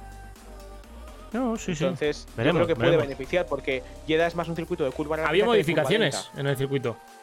¿Han hecho modificaciones? Hubo modificaciones. Déjame que lo busque, pero yo creo que hubo modificaciones en, en Jeddah. Eh, Hombre, había una curva que muy segura, muy segura. Sobre muy todo por segura seguridad. Sí. Sí, mira, eh, aquí el 29 de enero eh, leo textualmente, Arabia Saudí planea cambios en el circuito de Jeddah. Y era básicamente por tema de seguridad. Mira, ves, Eh, los pilotos eh, y equipos reportaron durante todo el Gran Premio que la disposición en forma de las barreras protectoras limitaba eh, notablemente la visibilidad. Y que bueno, que se van a poner manos a la obra para, Está- eh, Está bien. para eso. Está bien, ¿eh? porque sí que es verdad que había eh, Mm. zonas del circuito que podían ser eh, poco visibles. Veremos Sí. qué nos depara la Te, te carrera he mandado, te he mandado ahora, Javi, Dime. una onboard por Discord Sí. de Leclerc en la que es la pelea con, con Verstappen. Vamos a verla. Y se ve cómo Leclerc no mete la octava. Vamos a verlo, un segundito que lo pongo ahí a pantalla completa, lo ponemos aquí, ya lo tenemos. Vamos a verlo, ahí tenemos la onboard que nos pasa, esto es la última curva. Por cierto, esta cámara Helmet Cam me parece brutal, Es no está una- al nivel Una, una espectacularidad. no está al nivel de la, de la Indy, pero sí que, No, que pero, bueno. pero se- está, Esta, está muy bien. esta es la, la primera, la primera vez que Esta es la, creo que es la primera pelea. Sí, Es que la es- velocidad punta si es la coche. primera, fijaros en todo momento en esta Helmet Cam que está mirando Leclerc hacia la izquierda y le sorprende Verstappen por la derecha. Fijaros, Sí, sí, sí, sí. Sí, sí, está ahí pegado y dice, sopla, ¿dónde está? aquí le está buscando en los retrovisores. Mira a la izquierda, mira a la izquierda y de repente le aparece Ahí- por la derecha. Eso es, sale, yo, yo voy con retardo, lo estoy viendo con retardo y se ve de la izquierda y de repente, ¡puas! Viene un avión por la derecha que es eh, Pero- Verstappen. Ojo, Y ahora, fíjate ahora cómo cambia Leclerc ahora el modo de potencia y dice, ¡hala! Pero ¿ahora mira aquí. pasado? Vale, espérate. mira aquí. Sí, sí, o sea, gira, gira de repente y dice, ¡ostras, que está aquí! La Séptima- no mete la octava. Séptima marcha, lo que tú has dicho, no mete la octava. Si luego ves la de, la de Verstappen y metía la octava, pero vamos, eh, todo. De hecho, le metía 40 por hora en aquella recta, o sea, la diferencia era espectacular. Y ahora aquí, aquí hace el lacito, lo que llamo el lacito yo, mete la cuarta muy pronto, ahora se activa la línea del DRS, ahora ve el y DRS aquí sí que mete octava. Y aquí mete la octava y mete la batería toda. En una, en una recta batería. que es mucho más corta que la recta principal. Y, y le mete la octava. Cuidado. Cuidado, eh. Es lo que te comentaba antes del tema de eh, saber cómo conducir. Y ahí yo creo que Verstappen tiene que darse cuenta de este tipo de cosas, porque ya Hamilton en Brasil el año pasado le hizo una parecida. Que nadie se olvide que en, que en Hamilton, en, en Brasil, en la curva 1, le hizo la mago, entonces Verstappen se fue largo para defenderse, perdió velocidad y luego Hamilton le pasó en la 4. Le hizo lo mismo. Entonces, claro, eh, si ya Leclerc te está haciendo lo mismo en la primera carrera, Max, date cuenta y para la siguiente carrera no caigas en el anzuelo. Pues para la siguiente carrera tendremos que ver si, si Max lo, lo tiene en cuenta. Vamos a ir dejándolo eh, por hoy, Andrés, el, el tema de, Sí. esta- de este podcast. Eh, ya sabes, yo cuento contigo para todos los que los que hagamos, siempre que hagamos aquí en el Rincón de Quilón. eh, te avisaré para que vengas y, y nos saques estas curiosidades, Sí, ¿no? Como, el, el- el lunes que vino otra vez, ¿no? Gran A ver, a ver, te- tengo que ver horarios porque como, como No tengo una digas. agenda tan apretada, no sé, ya veré. Eh, pero sí, ya veremos porque además, por ejemplo, vemos estas software que nos acabas de pasar que son muy interesantes y podemos sacar eh, conclusiones eh, positivas. Antes de que te vayas, Arabia Saudí, Sí. en, en- dado el hecho de que se corra el Gran Premio, que esperemos que sí, que la noticia solo sea eso, una noticia. ¿Crees que Ferrari va a estar ahí? De nuevo. Saudí el año pasado fue un circuito que a Ferrari le fue mal. También es verdad que el Ferrari era un coche muy inestable y en Jeddah necesitas mucha estabilidad. Porque es un circuito de tanta velocidad, de paso por curva, que necesitas un coche muy estable. Entonces, claro, eh, ahora mismo no sé cómo irá Ferrari, porque ahora mismo es una, una bola de Es una cristal. incógnita. No, sa- no sabes cómo va a funcionar, es decir, ahora mismo puedo pensar, va a ir rápido o va a ir lento. Hasta que no llegue el FP2 no te diré si va bien o va mal. Eh, claro, luego habrá que ver también cuántos arriesgan los pilotos, que nadie se olvide la vuelta del año pasado de Verstappen en Jeddah en la quali, que se la pegó al final, pero una vuelta al absoluto cuchillo. Es decir, no se dejó medio metro libre. O sea, abusó todos los metros habidos y por haber, todo. O sea, yo no he visto una vuelta tan agresiva de conducción de no respetar ni medio metro el muro. O sea, Sí, pero no lo acabó. No la acabó por desgracia. Eh, yo, yo, en su caso, sabiendo que ya tenía la pole, hubiese hecho una, una última curva sin arriesgar, hubiese hecho la pole y ya está. Pero bueno, él decidió arriesgar, hacer ese tiempo súper rápido, no salió el tiempo al final, se estrelló y salió tercero, que bueno, luego aquel día de carrera pues sucedió todo aquello, ¿no? Eh, esperemos que Yeda nos dé una carrera con la misma emoción que el año pasado, que tuvo mucha emoción. También es verdad que también fue todo originado por, Por, ese por- famoso toque que si freno, que si no freno, que si suelto el gas, que si no suelto el gas. Habrá que ver. Habrá que ver. Eh, Yo creo que Jeddah va a ser una pista que a Ferrari no le debería de ir mal. No debería. Porque tienen mucho motor. Y Jeddah es una pista que necesitas motor. Es una pista que a los motores Mercedes les va a perjudicar en parte, creo yo. Porque los motores Mercedes ahora mismo a nivel de potencia no están tanto. Pero claro, el, el motor Renault, el motor Renault parece que corre. En recta al menos parece que tiene velocidad punta. Porque en los speed traps estaban siempre en el top 5. Entonces el coche parece que corre. Así que por ese sentido, el motor Renault está bien. y Honda, bueno, pues Honda, como no sabemos por qué tres motores de los cuatro no acabaron, pues habrá que ver la fiabilidad. Eh, es verdad que el, el motor no se rompió, el propulsor como tal, sino fueron fallos de la bomba de combustible, ¿no? Pero Honda, el Red Bull el año pasado no fue mal en Jeddah, no debería de ir mal. Que quizás de repente se te cuela un Haas tercero en quali y de repente, puede ser. No, es que esta Fórmula 1 ahora mismo, Javi, es un conjunto de incógnitas. Es un de conjunto. repente de llega Magnussen y te puede hacer una, te puede hacer una pole Magnussen. O sea, es que por pasar puede, puede, puede hasta llover en Jeddah en la quali. Es que si por poder puede pasar eso, De todo. o sea, puede pasar de todo. Es una incógnita absoluta. Es que ahora mismo, eh, el otro día con, con mi compañero en el, en el podcast, él dijo que Alpine iba a ganar en constructores. Le dije, tío, Estás pegando una hagas fumada predicción". brutal. Sí, sí. Eh, le dije, pásame el número de tu camello porque esto eh, te estás pasando de metros. Yo, yo fui más o menos, fui más o menos realista. Yo puse a McLaren quinta. Claro, llega este fin de semana y se me ha caído la cara de vergüenza con McLaren. Pero, pero yo creo que a todo el mundo. No esperamos a McLaren tan atrás. Yo creo que ni ellos. No sé. No, yo creo que ni ellos tampoco. A ver si solucionan el problema de los componentes que hemos comentado antes y pueden estar ya a un nivel mejor. Yo creo que McLaren se merece estar cerca de dos puntos. Yo creo que sea su zona óptima, digamos, porque no creo que vayan tan mal. Porque McLaren no suele ser un equipo que suele hacer malos chasis por lo general. Y el motor Mercedes sí que es verdad que no está en un punto óptimo. Pero yo creo que estarán en dos, tres, cuatro carreras. Yo creo que para Barcelona más o menos estarán otra vez ya en, en la cara. Yo creo que estarán otra vez por allá. Y habrá que verlo. Yo creo que el mundial está interesante. Si Carlos tiene un coche con este ritmo, que a nivel de audiencias, no sé si tú has leído el, el tweet de las El, audiencias. el más. El 300.000 Gran y pico, ¿no? el- no, no, no. 638.000. el Pero en que España. Abu Dhabi. En España Sí, sí, sí, en Abu Dhabi. 300.000. Y sin, y sin contar el Dazón, solo Movistar. Es decir, curioso. Dazón no, no se, ver, no se cuenta. decir, También hay que coger en los temas de audiencia, de audímetros, hay que cogerlo Con con, pinzas. con pinzas Con porque pinzas. ya sabéis que eh, un- ellos cuentan una tele como cuatro personas y a lo mejor solo Sí. lo están viendo una. Entonces, cuidado, que el tema de audiencias Sí. hay, que, hay, que, Pero- hay que cogerlo con sí. pinzas, ¿eh? Sí, sí, entiendo. Pero realmente la gente, yo, yo por lo menos lo he notado en mi círculo cercano, habla mucho más de Fórmula 1 ahora. Sí, sí, sí, sí, eso, eso es indudable. Mucho más. Eso es indudable. Mucho más. No, y- y mucha gente joven. el- Mucha gente yo- de, hecho, lo voy a, voy a contarlo porque es gracioso. La semana pasada eh, yo estaba en mi universidad, yo estuve Administración y Dirección de Empresas en mi universidad y de repente pusieron un, un cartel que ponía ¿Crees en el plan? Entra en este QR. Y era un grupo de WhatsApp de gente de mi ciudad que le gusta la Fórmula 1.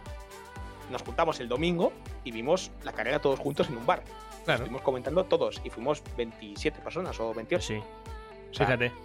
y fíjate si estamos locos de la cabeza que el en Semana Santa nos hemos juntado para hacer una carrera de resistencia de karting todos. O sea, Pues mira. Imagínate cómo, cómo ha acabado todo para Eso es lo bueno. en tres semanas organizar todo esto.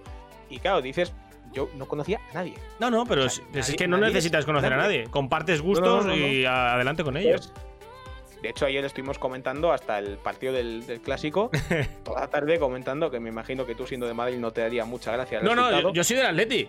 Yo soy del Ah, Madrid. entonces, te, entonces te mucha gracia el resultado. Yo soy a ver, es que aquí. Yo, yo soy del Atleti, pero me gusta el fútbol. Y, y yo con el Barça no es que me lleve muy bien.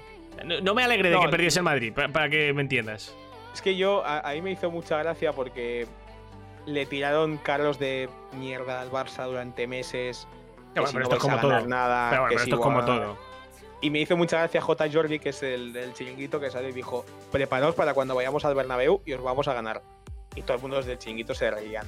Ah, ¿Qué me está diciendo este? Claro, llega, llegan ayer, 0-4, y todos, si ves el directo, que lo puedes ver luego, está resubido, unas caras largas Claro. de susto impresionante. Yo me estaba aguantando la risa viéndolo porque no podía más. Es que el fútbol, dentro de lo que cabe, es un deporte muy impredecible que puede pasar Sí. cualquier cosa. Aunque si lo normal es que los equipos grandes siempre ganen, es un equipo muy. O sea, un equipo, un, un deporte muy impredecible. Un Que- deporte muy que impredecible. un, De partido- hecho, un mal día lo puede tener cualquiera, me refiero. Sí, de hecho, como, como anécdota curiosa también, el, el Barcelona está a 12 puntos del Madrid y ya dicen todo el mundo, no, es que estéis a 12 puntos. Yo, "Mm, muy bien, pero eso no quita que te hemos ganado 0-4 en casa. O sea, Bueno, pero a ver. yo, yo- yo- yo mismo tengo un compañero de equipo de mi equipo que es más del Madrid que, que su casa. O sea, es muy del Madrid. Y le mandé un mensaje ayer y me dice, "Bah, es un partido sin trascendencia.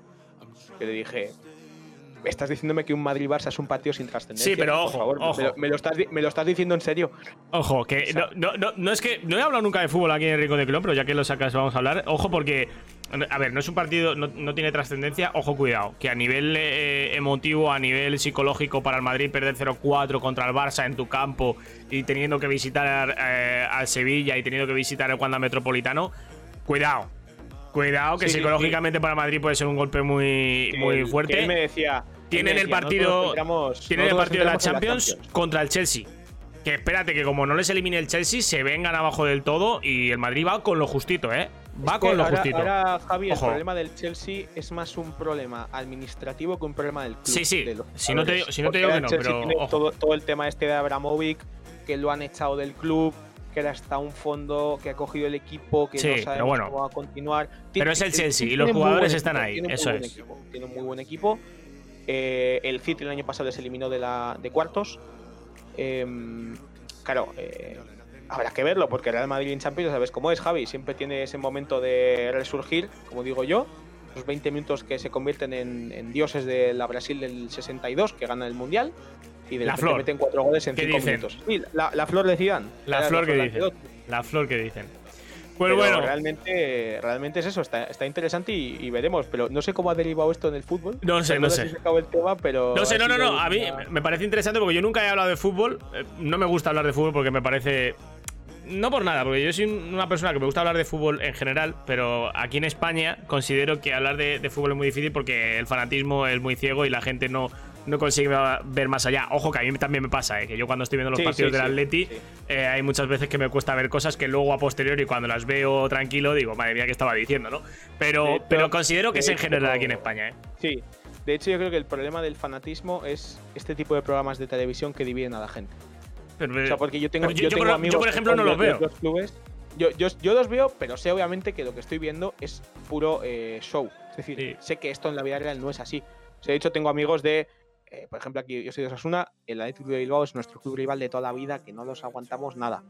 Y oye, pues yo, si voy a Bilbao, sé que no puedo ir con una camiseta de Osasuna en Bilbao porque me Pues, no, dicen te- de todo. pues no, no, y, mm, y ya no es que te digan de todo, es que puedes acabar mal, ¿eh? Eso. Pero luego voy yo a San Sebastián, que estuve yo hace un mes en el partido, que estuve yo, en la, en- estuve yo sentado con dos donostiarras al lado y no me dijeron nada. Es decir, si dos aficiones quieren, ¿qué problema hay en respetarse? Yo he ido con una, banda- con una camiseta de Osasuna por San Sebastián entero y nadie me ha dicho nada. Que si hago lo mismo en mi video, ¿me, me linchan a palos? Posiblemente. Sí, sí, ¿Que en posible. Madrid me pueden decir lo mismo si voy al lado del Bernabéu con una camiseta de Osasuna? Probablemente. Muy En altamente Wanda, probable. No creo. En Wanda no creo. Pero bueno. Pues bueno, Andrés. Esto es como todo. Esto es como todo. Vamos a ir dejándolo eh, hoy por aquí. Hemos hablado de Fórmula 1, hemos hablado también de un poquito de fútbol. Oye, a lo mejor ah, abrimos una sección para, para hablar de fútbol, aunque ya digo que no es una cosa que a mí me haga mucha el, el ilusión. balón de, el balón de Quilón. El balón de Quilón. llamarlo. Es que- si es que Quilón rima con muchas cosas, ¿eh? Al final eh, es- tiene Lo he tirón. lo tiene he tirón. Directamente, ¿eh? Tiene tirón. Directamente. Tiene tirón, tiene tirón, así que ojo. Eh, Andrés, de nuevo, mil gracias por pasarte por aquí con nosotros eh, un día más y darnos esas, esos tips, esas cositas que a veces se nos escapan a nosotros y que tú nos eh, sacas, eh, como la, la onboard de Leclerc, que ha sido espectacular. Eh, nos emplazamos para la próxima semana. No sé qué Sí, me día, no sé qué día, pero tú ya sabes que, que- que estaré por aquí Siempre hay un hueco. y te avisaré. Eso es. Vale, Javi, un placer. El placer Ya es mío. Andrés. Hablamos, tío. Vale, Chao. Un saludo. Chao.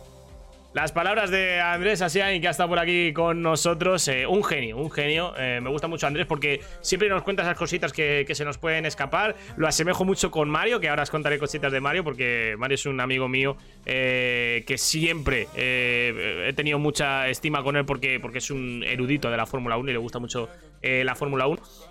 Y, bueno, hablando de la Fórmula 1, que, estaremos el, domingo, eh, un día más aquí en, la otra carrera. Como sabéis, Jorge no va a poder estar con nosotros el domingo eh, y le va a suplir Mario. Mario Blanco va a estar con nosotros aquí en, la otra carrera. Mario, que es muy del estilo de Andrés, un erudito de la Fórmula 1, eh, y estará con nosotros comentando la otra carrera. Quería pediros disculpas antes de marcharme a todos los que habéis estado en directo eh, estos días, estos eh, programas y, demás. Porque el otro día me despedí súper rápido, pero es que eh, en el último rincón de Quilón, cuando estuvo aquí Andrés, pero es que nos alargamos mucho, tenía que irme rápido a, comentar porque tenía retransmisión a las 10. No me daba tiempo porque nos habíamos alargado de más Andrés y yo. Y, me tuve que despedir súper rápido y quedó así un poco mal. Perdonar a todos, evidentemente. También deciros que, que, al igual que estamos haciendo directos del rincón de Quilón y de la otra carrera, tengo pendiente seguir con el rincón del jugón y seguir con Horizon Zero pero al final el trabajo es lo primero y, como veis en Twitter estoy a tope con mil retransmisiones, con, mil cosas, tengo que terminar el curso de locución, que por cierto, por cierto, esto ya lo digo y además haré un clip para Twitter. Para todos los que el año pasado me seguisteis en Twitter, el hecho de que me había apuntado a la escuela audiovisual para estudiar locución, que sepáis eh, que he aprobado el examen final con un 8 con 1. No, 8 con 1. Tengo que mirarlo. Dame un segundito. Que ya por curiosidad quiero mirarlo. No sé si fue un 8 con 1 o un 8 con 8. 8 con 8. 8 con 8. Eh, aprobé el examen y ya solo me falta el proyecto final de curso para, para tener las prácticas en la radio. Así que bueno, me, apetecía compartirlo con vosotros. Pero tengo que terminarlo también, el proyecto de fin de curso. Y en fin, entre comentar carreras, eh, mil proyectos en la otra carrera, el rincón de Quilón, el rincón del jugón, no tengo tiempo para, para mucho más. Aparte de que, evidentemente, tengo una familia y tengo una novia a la que atender, eh, que esto también es importante. Pero bueno, eh, lo dicho, que, que voy a intentar, pues eso, eh, siempre estar muy activo por el canal, bien sea con el rincón de jugón, bien sea con el rincón de Quilón, bien sea con, el, eh, con la otra carrera. Eh, y luego además pues me podéis seguir en los distintos canales en los que estoy casteando carreras que hoy no casteo, pero mañana tengo doble ración. Ya os lo, diré por Twitter, me seguís por Twitter, ja- arroba javibiquilón. eh, y me podéis eh, seguir y ver todas las cosas que voy posteando, eh, porque esta semana se viene semana eh, interesante. Que por cierto, ya lo comentaré por Twitter, pero tengo pendiente hacer un programa del Rincón de Quilón eh, de barra libre. Completamente. En la que el. Se va a llamar así, de hecho.